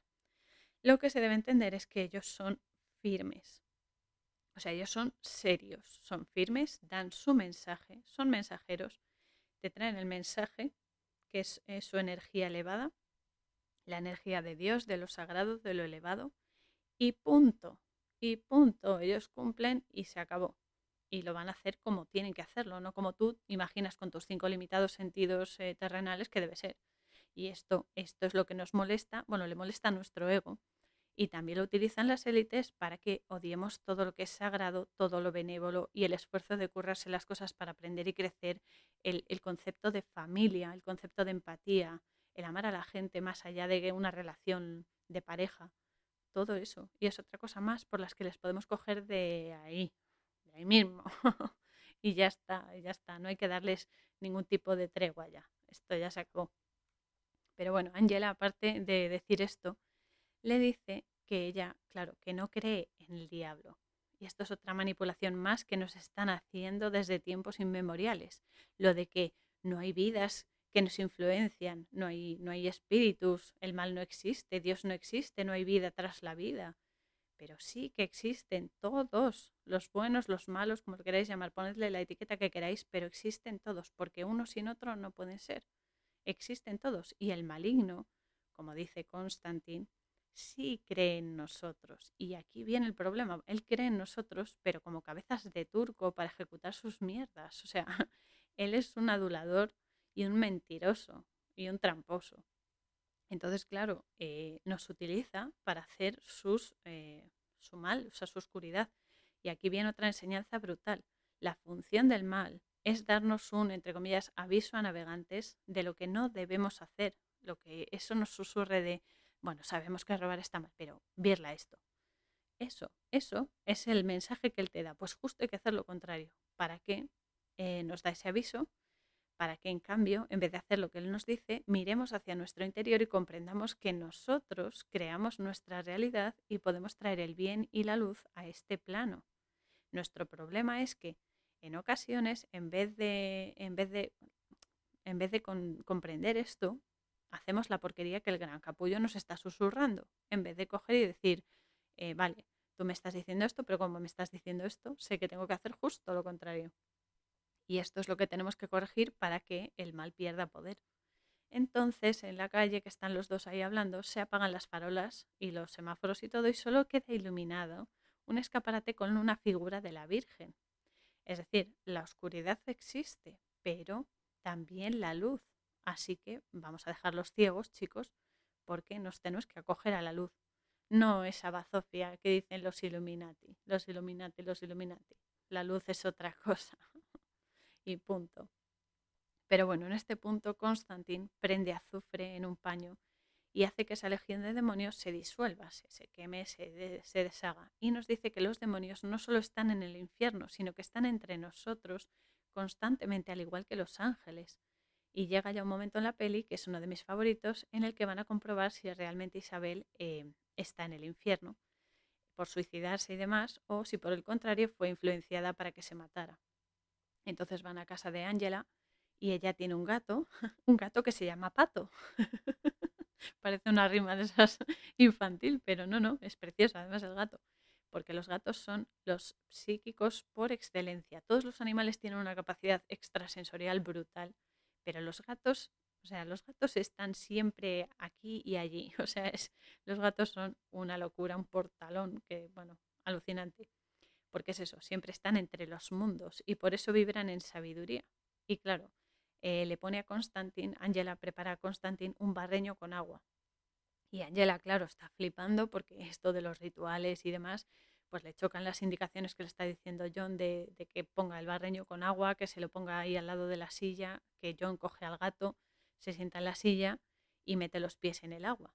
Aquí debo decir eh, que sería más profunda la conexión sin los zapatos, porque se mete hasta con los zapatos, porque el plástico, el plástico no es un material conductor de energía, pero, pero bueno, ahí tienen un fallo, ahí han tenido un fallo importante, pero bueno, el caso es que él entra en contacto con la frecuencia, que es el agua, y con el gato como el vehículo. Así que nada, para activar el cambio frecuencial entre las realidades. Y entonces le pide a Angela que salga del apartamento para que no esté en peligro, para que no, no salga herida ni nada. Y aquí es cuando le sujeta la cara al gato. El pobre gato está ahí flipando, la mira fijamente y se ve que al gato las pupilas se le encogen. Y es cuando John conecta y cruza y se ve que está en el infierno, que se ve que todo es destrucción, las almas que están ahí en pena y los seres inmundos que lo persiguen. Y allí encuentra a Isabel, que está eh, repitiendo el, patrón de cuando se lanza al vacío y eh, logra coger su pulsera identificadora del, sanatorio, ¿no? porque es, vuela y entonces eh, John la coge y justo cuando la coge vienen los, los demonios a por él y entonces con una botellita de agua bendita se la explota en el corazón y sale de allí y vuelve a la realidad física, que eh, obviamente en el mundo físico solo han pasado un par de segundos, pero allí ha sido un tiempo importante, porque el tiempo es relativo, es relativo. Entonces, claro, vuelve tosiendo, tosiendo, tosiendo y expulsando humo del calor del infierno, claro. Y esta es otra cosa muy, muy real e igualmente hablo con conocimiento de causa, porque siempre que estás entre mundos, se te pega energía que no siempre es positiva. Y cuando vuelves, y esto es muy relevante, debes limpiarte. Siempre que hagas una meditación, siempre que hagas em, una visualización, siempre que yo que sé que te relajes, bueno, en realidad en cualquier momento te tienes que, tienes que estar renovando tu energía. Pero sobre todo si haces un trabajo espiritual y demás, siempre, siempre tienes que limpiarte. Una de las formas es literalmente vomitar esa energía inmunda, que a veces se hace por tos, a veces vomitas también físicamente o, mm, te, no sé, te, te, atragantas o lo que sea. Y, por supuesto, meterte en agua con sal gorda o sal del Himalaya. Los pies, por ejemplo, los pies descalzos, con agua calentita, sal del Himalaya, sal gorda, o pasarte palo santo encendido, o romero, descansar y muchas más cosas para que esa influencia no te perjudique tampoco a ti. Ah, y otra cosa muy cierta también es que después de hacer trabajos espirituales, esto es cierto porque le pasa a Constantin, pero es que esto es así, te entra hambre o sobre todo muchísima sed, sobre todo sed, porque claro, al estar entre mundos los espíritus se alimentan de la energía de los vivos. Porque es, es, como su combustible. Entonces, ese desgaste energético que tú tienes hace que pierdas líquidos físicamente, porque es eso, los espíritus y los demonios se alimentan de tu energía. Y digamos que somos como, pues esos generadores, sus pilas o algo así. Entonces ese desgaste luego se nota, se nota y se nota mucho. Y no es ninguna broma. O sea, hay que, hay que beber y hay que hidratarse sobre todo. Pero bueno, mientras tanto, nuestro amigo el padre Génesis va al depósito de cadáveres, pobrecillo, y va buscando el cuerpo de, de Isabel, porque es que además es que lo encuentra. Y claro, por su capacidad, lo toca para tener la visión de lo que pasó, porque la energía residual de, de Isabel le va a hablar, o sea, le va a mostrar lo que ocurrió. Y el contacto es tan heavy que lo tira al suelo y sale del depósito corriendo para no quedar consumido por el impacto ese energético. Y como no puede beber agua de su petaca, porque aunque le cae el líquido, pero no puede tragarlo, pues entra en una tienda para reponer líquidos, por lo que he dicho anteriormente, pero aunque la bebida sale de las botellas y parte las botellas para beber y demás, no puede tragar nada. Y es que aquí aparece otra vez el demonio este Baltasar, que es un capullo absoluto, que está provocando ese efecto, el que no pueda beber, el que no pueda mm, o sea, respirar. Y lo está viendo morir mientras él bebe agua. Es que los demonios son así de cerdos, o sea, disfrutan con el mal y encima se ríen, o sea, son, son unos sarcásticos asquerosos. Y aquí más primado todavía, porque claro, John le cuenta a Angela que tiene el don de ver espíritus y demás seres energéticos desde pequeño, que se intentó suicidar, que estuvo un par de minutos muerto, y otra gran verdad es que cuando cruzas el umbral entre los mundos, es cuando compruebas que todo esto de los demonios, de los ángeles, de los bichos energéticos, de los espíritus y demás, es real, muy real. Porque esta peli es que es primado puro, o sea, es que estoy flipando. estoy flipando porque ya la vi hace tiempo y cuando la he vuelto a ver, o sea, es como, venga, boom, boom, otro, otro, venga, boom, boom. O sea, es que es un no parar. Así que aquí John y Angela descubren el cadáver de Genesis en la tienda esta. Y John ve también que tiene la marca demoníaca en la mano, que es la firma de Baltasar. Y después eh, sale un plano en la pared de la piscina, de la piscina municipal y un adorno con la forma del triple 6. Sépase quién ha hecho la mierda esta. Así que todo dicho porque el capullo está detrás de todo esto. Luego John y Angela van a la habitación Again 427, que es 13, en la que vivía Isabel en el sanatorio mental. Y aquí John menciona algo muy interesante, que es el efecto Géminis, que es un fenómeno muy interesante y que no se da únicamente en gemelos, eh, cuidado.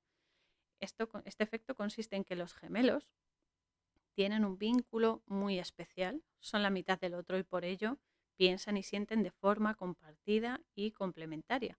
Tienen un vínculo telepático también muy, muy potente y aunque vivan separados, saben perfectamente si algo le pasa al otro, el estado anímico, el estado mental, todo.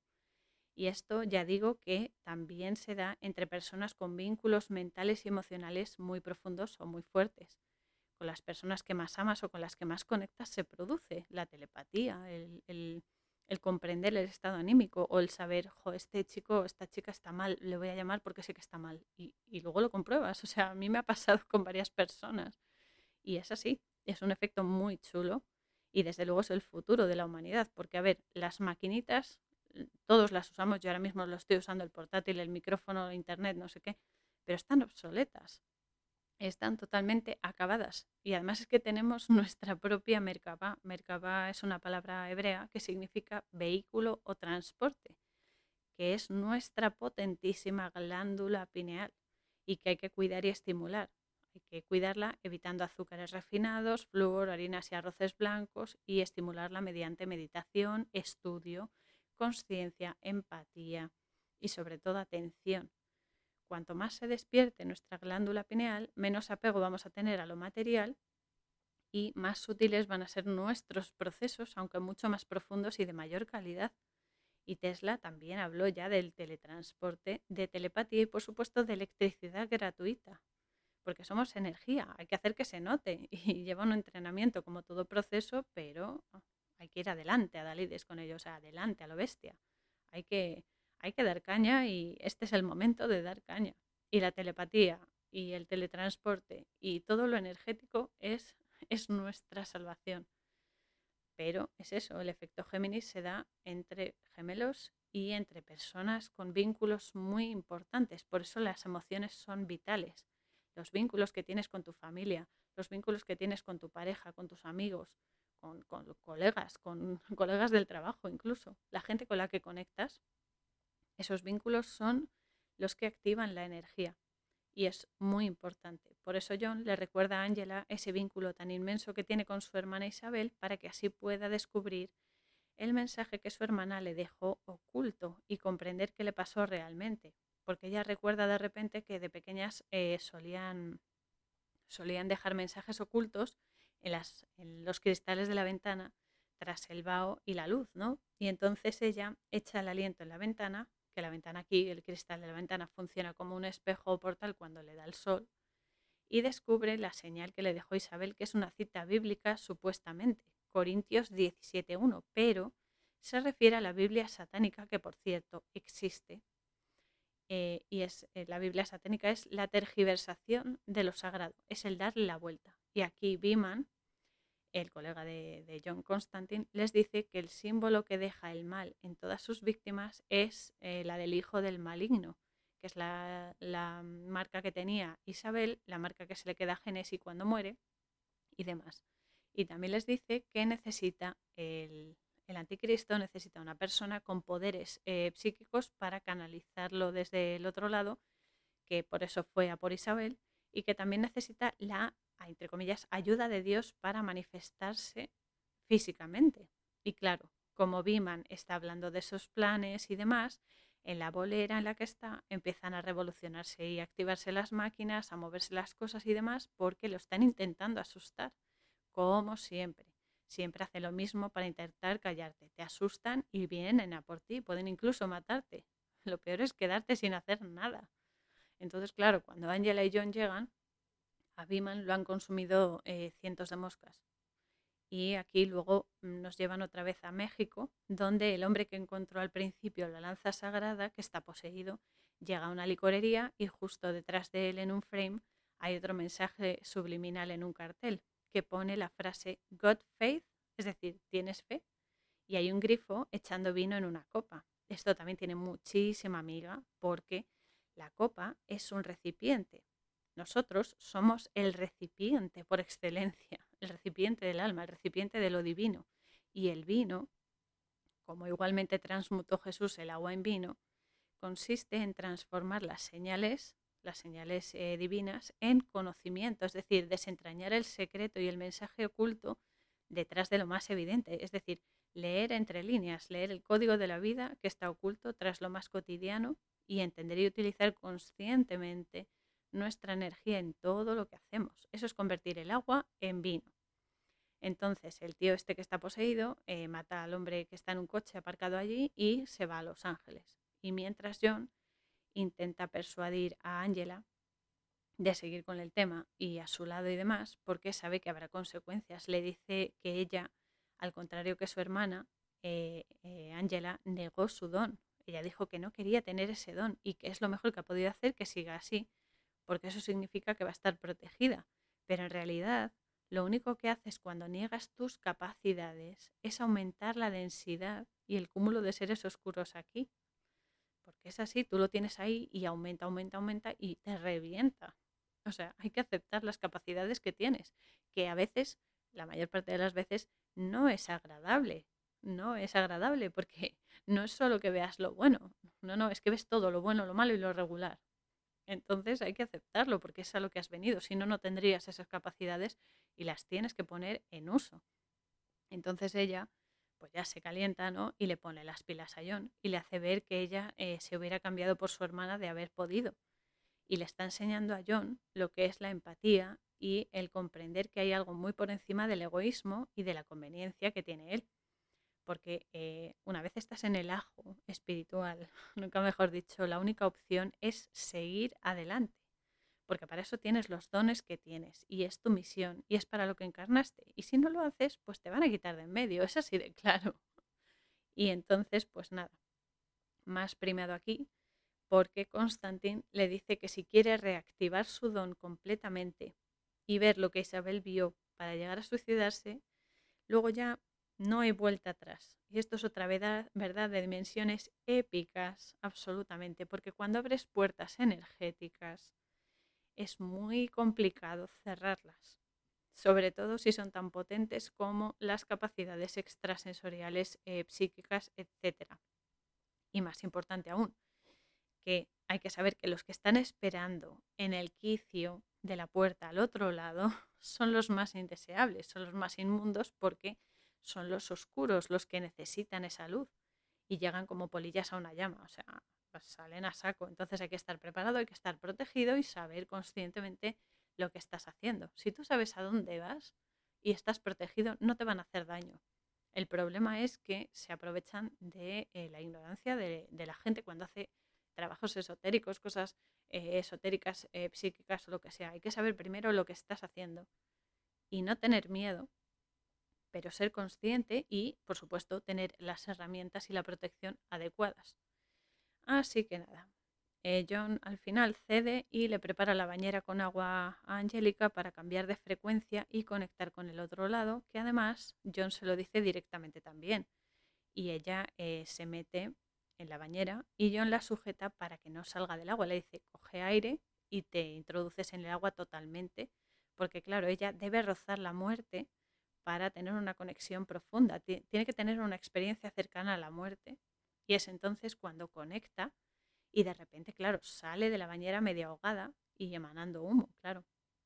Angela se da cuenta de que Baltasar estuvo allí y aunque el tiempo es relativo porque ella ha visto cosas mientras ha estado casi muerta, pero en ese momento ha sido, han sido unos segundos lo que ha estado bajo el agua. Por eso el tiempo es muy diferente en una, en una esfera y en otra, o sea, en un plano y en otro difiere mucho.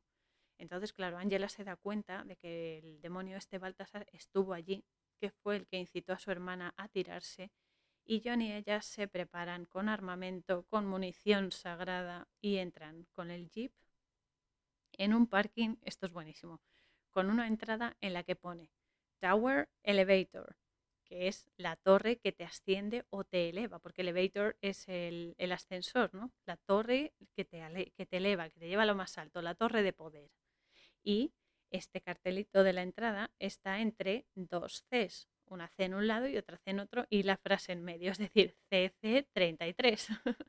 es decir, el número de elevación, de conciencia, el número de mm, poder, ¿no? de, elevación, eh, de conocimiento, de conciencia y de todo. Eh, como no, ¿no? O sea, tiene que estar el 33 a posta. No sé si es la segunda, la tercera o la cuarta vez ya que sale, pero bueno, pero claro, nosotros, como John y Angela, lo utilizamos este 33 para traer luz, no para dominar a nadie, sino para saber que elevarse es poder, el poder cambiar las cosas, a mejor, por supuesto. Aquí John le da, le da el colgante con el nudo celta que llevaba Génesis, se lo da a Angela y le dice ahí todo serio, quédate en el coche. de verdad. Basta que te digan algo para que cojas y lo hagas, lo contrario. Y entonces, claro, eh, John se va al despacho de Baltasar. Obviamente, Angela le sigue, no se va a quedar allí, pero se deja el colgante en el coche. Aquí John se enfrenta al demonio este a Baltasar y descubre que para que el hijo del maligno, es decir, el anticristo, se encarne, deben utilizar lo que le quitó la vida a Jesús, es decir, la lanza, es decir, manipular nuestra comprensión, es decir, la sangre de Cristo, es decir, retorcer las almas para que el mal con mayúsculas se engendre en todo su apogeo y expanda su malísima semilla. Y aquí se ve que Baltasar es un híbrido, es un híbrido como eh, los canalizadores de reptiles, porque además es que se le ve en primer plano que está la cara con el, con el recipiente de carne y hueso, pero luego la otra con el aspecto entre reptiliano y podrido. Vamos, es una joya, es una joya. En fin, y aquí se ve que Ángela es el, objetivo que tenía y que John la ha traído ahí pensando que, era él el, el objetivo principal, pero no. Pero es que incluso entre ellos los demonios compiten, los reptilianos compiten entre ellos y sus títeres igual. O sea, no están todas a una. Como son unos ambiciosos, unos pelean por esto, pelean lo otro y se, se pelean entre ellos, es que son lo peor. Pero bueno, por eso nosotros tenemos que ser diferentes. Nosotros tenemos que unirnos, no, no enfrentarnos como quieren. Pero es eso, como ellos compiten, porque la avaricia y la vanidad son su sello absoluto, cuando llega Lucy, Fer, el maligno, aunque Baltasar le pide la absolución para no morir, el otro le deja, le deja que se consuma. O sea, que son tan malos que ni entre ellos se ayudan. Y porque no te puedes fiar de ellos. Entonces deja que se consuma, Baltasar desaparece y el otro pues se va, se va a hacer de las suyas, ¿no? Porque aquí Ángela es captada, es como si la trajese un imán, porque claro, el maligno ha cogido y, la, la, ha absorbido, ¿no? Y John vuelve al local de Papá Medianoche y le dice que tiene que utilizar la silla sí o sí. Medianoche, medianoche le dice que él es neutral. Pero claro, aquí John suelta la melena, le suelta un sopapo importantísimo, vamos, y le dice que mientras él permanece neutral, otras personas están sufriendo y están muriendo, porque los demonios no son neutrales, son unos mentirosos. Y aquí tenemos más primado negativo todavía, porque es así, tal cual. O sea, os lo digo de verdad. Cuando uno ve el mal en acción y permanece impasible, es decir, está en el limbo, en el limbo quiere decir que eh, no haces nada, pasas de todo, no muestras la verdad aunque la conozcas, eh, aunque algo veas que está mal, no lo haces, o sea, no, por ejemplo, ves dos personas que se están peleando y no intentas separarlas, ves que algo es mentira y no dices, eh, no, perdona, esto es así, y corriges esa, esa, mentira. Cuando estás impasible, estás en el limbo, y eso hace que más gente, em, que más gente sufra y que el mal avance. Y hay que frenarlos con conocimiento, con conciencia y empatía a través de nuestros actos. No hace falta ser Superman, no. Hay que hacerlo con nuestros actos cotidianos. Esa es la forma de enfrentarse a ellos y de ganarles terreno en nuestra área de influencia, en las pequeñas cosas de cada día. Y para eso debemos vencer el ego, que es quien nos convence de lo contrario, de no, no, porque tú haces esto, porque esto te va a traer eh, más éxito, vas a ser más conocido, vas a ser integrado en un grupo, vas a ser súper mega guay. Todo eso es el ego. El ego es un niño caprichoso y punto. Entonces aquí John consigue hacer entrar en razón a medianoche, le dice que ya está bien de, ser impasible y tal, y sí, le lleva a utilizar la silla para cruzar al otro lado. Lo hace, cruza, y ve cómo el hombre mexicano que se encuentra al principio de la lanza, al principio de la peli, ve cómo ha robado el coche, que llega al hospital de Los Ángeles y que convence a, a, las personas que están allí y las convierte en sus siervos, o sea, las convierte en demonios, las posee. Pero claro, se da cuenta de que ha visto a, John y John se da cuenta de que lo está ahogando. Lo está ahogando porque tiene muchísima fuerza. Y aquí John le dice, medianoche, lo nombra, y entonces medianoche lo saca del trance, lo saca a la conciencia. Después viene el chico este que va con, John, Chas, y eh, Chas, medianoche y John preparan balas especiales fundiendo cruces y se van al sanatorio donde Angela ha caído a la piscina de, de golpe y aquí la ha pillado el hijo del mal. Además es que está, o sea, están, está el, ciclo completo, o sea, está el ritual completo, está la frecuencia, está la canalizadora que es Ángela y está el demonio que es el anticristo. La frecuencia es el agua, ya lo sabemos. Y cuando llegan Chas y John al hospital, en el pasillo del hospital se ve el cartel de salida. Aquí Chas echa una cruz sagrada en el depósito del agua para incendios y John activa el sistema de incendios y así rocían a todos los demonios con agua bendita y eh, se los cargan. Entonces aquí John descubre a Angela que está inconsciente en el agua de la piscina porque, claro, ella al estar prácticamente muerta ha cruzado al otro lado y de repente se despierta pero está poseída por el anticristo. Pero entre John y Chas consiguen expulsar al maligno del cuerpo de, de Angela, aunque Chas muere por, por el impacto de, de la onda expansiva, vamos. Y entonces Constantin invoca a Gabriel, voy a beber un momento, con un símbolo que supuestamente llaman, es un tatuaje que tiene la mitad del tatuaje en un antebrazo y la otra mitad en el otro, que supuestamente llaman el rey rojo perfecto, pero, pero que en realidad es el espejo de la verdad, el que te muestra la realidad tras la fachada física. Y que no es otra cosa más que la mente, nuestra mente, cuando une las energías del lenguaje simbólico y del lenguaje estructurado, es decir, lo de siempre, cuando unifica la dualidad, es decir, lo sutil y lo físico, lo activo, lo pasivo, cuando unificas y rectificas la vida combinando lo sagrado y lo mundano, cuando te equilibras a todos los niveles, ese es el espejo de la verdad, esa es la mente en la línea media. Así es. Y entonces aquí Gabriel viene y supuestamente está favoreciendo la venida del Hijo del Mal. Pero también digo que los ángeles, las energías benévolas, no participan ni colaboran con el mal, en absoluto. Pero bueno, luego aparece de nuevo Lucifer, el gran capullo a partir de ahora. Y, y eso, porque John, claro, se ha cortado con un cristal aposta en los antebrazos para desangrarse y como sabe que el maligno va a venir a por él específicamente, lo ve que se aparece vestido de blanco, pero que tiene los pies negros como con petróleo. Vamos, esto es lo de siempre. Las apariencias engañan porque va vestido de blanco como si fuese puro y digno y tal, como si fuese un amor, pero luego es pura basura energética porque los pies, los pies que es lo que nos lleva, lo que nos transporta y lo que refleja todo el sistema orgánico del cuerpo y energético, los tiene negros llenos de basura energética. Así que ya sabemos cómo es, no es nada nuevo, pero, pero conviene recordarlo. Y además eh, se le ve también, pues eso, la cara angulosa, tiene cara reptiliana y yo he visto gente, personas con cara reptiliana y comportamiento reptiliano. He visto bastantes y asevero que esa influencia negativa reptiliana es cierta. Y bueno, y se comporta como tal. O sea, es su naturaleza. La, naturaleza del maligno es naturaleza reptiliana, es la serpiente. la mala cara de la serpiente, porque las serpientes, los animales no tienen culpa de nada, pero sí la metáfora. El caso es que se enfrenta a Gabriel y hace que a Gabriel le corten las alas por, porque se ha metido en jaleos que no se tenía que meter y se vuelva humano. Y cuando va por el alma de John, John le dice que quiere cambiar su vida por la de Isabel, la hermana de Angela, y eh, se rinde. Y cuando Lucy se lo está llevando, algo le frena y gana la entrada a los cielos. John gana la entrada a los cielos por el sacrificio que ha hecho.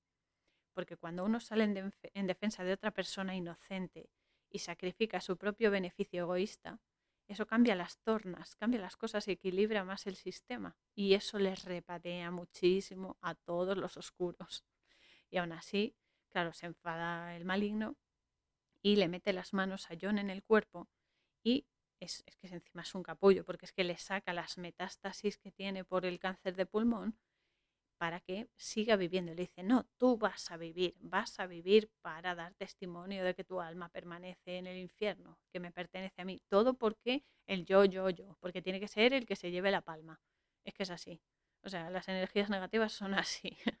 y entonces eh, le sana el cáncer de pulmón que tiene eh, por, fumar tanto y deja que viva para, dice, vas a vivir para pecar de nuevo y que tu alma vuelva a ser condenada y pierda el favor del cielo, porque claro, el buen acto ese le ha ganado em, el pase al cielo, ¿no? Entonces se queda viviendo otra vez y de hecho, cuando vuelve con Ángela, que también revive, pues ven a Gabriel en la piscina, que no tiene alas, porque ha sido, ha sido un puñetero también, en este caso, aunque repito, los ángeles saben perfectamente lo que tienen que hacer y no se mezclan con las mierdas. Pero bueno, el caso es que no tiene las alas y está convertido en humano. Y Gabriel, aquí es un poco petardo, porque pone a prueba a John y le dice que le dispare con, con el arma esa que tiene, que parece una cruz, y que cumpla su venganza. Pero John aquí ha aprendido su lección y no entra en su juego aunque sí es verdad que mm, le pega un puñetazo con amor, pero le pega un puñetazo para que sepa que eh, ahora es humano, para que sepa lo que es el dolor y la vida mortal, porque él también le intentó ahogar a Gabriela a John antes y bueno, y como que se la devuelve, ¿no? Y se va con Angela. A Angela le da la lanza del destino para que la esconda donde nadie, ni siquiera él la encuentre, y ella eh, le hace lo mismo que le hizo un par de veces, que parecía que la iba a besar y la dejó ahí, ahí, que no me besa. y Angela parece que lo va a besar, pero no lo hace y se va y lo deja así un poco pasmado. que aquí debo decir que está muy bien. y nada, y luego llega el speech final de John, que está en la azotea, eh, cuando dice que, claro, que es cierto que Dios o la vida, que es lo mismo, tiene un plan para cada uno de nosotros que a algunos les va a gustar y a otros no, pero que es tu camino y es lo que tienes que hacer. Es tu misión y has venido a eso. Y dice que, claro, que él tuvo que morir dos veces, curiosamente que sea dos, porque ha tenido que ser dos para unificar su dualidad y para aprender la lección. Y entonces, en vez de fumarse un cigarro, se comió un chicle de nicotina. Pero bueno, ya es un paso, es un paso. es un paso en su, en su recuperación. Y nada, parece que aquí se acaba la peli, pero, pero hay una sorpresa final tras los créditos finales. Eh, por cierto, Grizzly, gracias por recordármelo, que no me acordaba que había una escena al final del todo. Pues eso, hay una última secuencia en la que John está en la tumba de Chas. Un momento que voy a beber. Mm. Y eh, le deja encima de la lápida le deja el cipo, el cipo dorado que tiene sagrado con la, mm, con la medalla de San Benito grabada y se lo deja en la tumba porque eh, lo llevaba siempre y le dice al chico, chico, lo hiciste bien. O sea, reconociendo que, jolín, que pensaba que era un, un niñato, un iniciado y sabía, sabía cosas que él ni siquiera había tenido en cuenta. Y entonces nada, se va, se da la vuelta y tal, pero de repente oye algo a su espalda y ve que el alma de Chas ha conseguido sus alas y ahora se ha convertido en un ángel, es decir, un mensajero que asciende a los cielos y ahí puede proteger a las personas y demás. Cosa que está muy bien porque el chico se lo ha currado y, sabía perfectamente lo que tenía que hacer y ha salvado almas, ¿no? Entonces, bueno, esta peli es que es una locura. Por eso, yo creo que por eso me gusta tanto, obviamente, porque Keanu Reeves. Sé que soy muy pesada con el tema, pero ¿qué le vamos a hacer? a servidora le gusta. El caso es que eh, conviene recordar las cosas de esta peli mm, de vez en cuando. Yo soy partidaria de ver pelis, eh, la misma peli de vez en cuando y repetir porque mm, te, te, recuerda estas cosas que son muy importantes. Y es eso, que son detalles muy reales y de vital importancia para liberarnos de los demonios, de la manipulación de las energías negativas que tenemos siempre alrededor, porque es que siempre están alrededor, son, son eh, son eso, depredadores. Así que es eso, hay que, hay que llegar a niveles más elevados y más expandidos de conciencia y conciencia, con los que también podamos ayudar a crecer a otros y mejorar este holograma y alcanzar altos niveles de empatía para efectivamente conseguir nuestras alas y vibrar lo más alto posible, que es de lo que se trata todo esto. Así que recordad que el trabajo en equipo es vital que somos luz, que somos amor y somos uno con todo. Y que los reptiles pues están muy asustaditos, chicos, muy asustaditos. Y por eso están pisando el acelerador, pero tic-tac, tic-tac, su tiempo se acaba. y hay que ir a por ellos a saco ahora. Ahora es cuando hay que meter la quinta la tenemos que meter nosotros. Y hay que ir juntos, sin distinción ninguna. O sea, tenemos un fin común y hay que hacer un acuerdo de mínimos, que de eso se trata, de que da igual tus costumbres, dan igual tu raza, tu creencia, tu sexo, tu orientación sexual, tus gustos, da igual. ¿Qué pasa? A mí me gusta el naranja y a ti el azul. ¿Qué más da? Si llevamos la camiseta, que es la misma, jolín. Pues es eso, nuestro fin es común, es decir, destapar sus porquerías. Así que vamos a unarnos todos y a dejarnos de chorradas cortinas de humo que les vienen muy bien a ellos para seguir haciendo el mal. Y vamos a unirnos y vamos a petarles el trasero. Ya está bien. Y es eso. Hay que, hay que concienciarse de esto y en pequeños actos, las pequeñas cosas que cambian todo. Porque una cosa, por muy pequeña que sea, puede desatar un gran cambio, pues que sea un cambio para bien. Así que vamos a dejarnos ya de chorradas y a darles caña la que merecen y el próximo sábado, que es 20 de noviembre de 2021, vamos a despertar con mayúscula con la peli El Show de Truman, de Truman Show de 1998 y a darle sentido a todas las incoherencias que nos sirven en bandeja para mantenernos sedados emocional, mental y espiritualmente. Y vamos a darles caña y apagarles los focos que ya es hora de que se acabe el, gran hermano. Así que nada, mientras tanto ya sabéis que podéis echar un vistazo a mi web coraurzon.wixsite.com barra la posada fronteriza y es que sois todos bienvenidos y descubrir el resto de episodios del podcast, el blog y las webs amigas. Aprovecho también para recordar que hago lecturas oníricas y que aquel que esté interesado puede escribirme a esta dirección de correo electrónico auriel113.yahoo.com. También sabéis que podéis dejarme mensajes de voz en el link de Anchor que está al final de la descripción de este episodio con, eh, pues eso, con ampliaciones de temas que hemos tocado en cada episodio, con críticas que son bien recibidas también, porque yo también aprendo de mis errores, con sugerencias, con ideas, lo que sea. O sea, todo es bienvenido.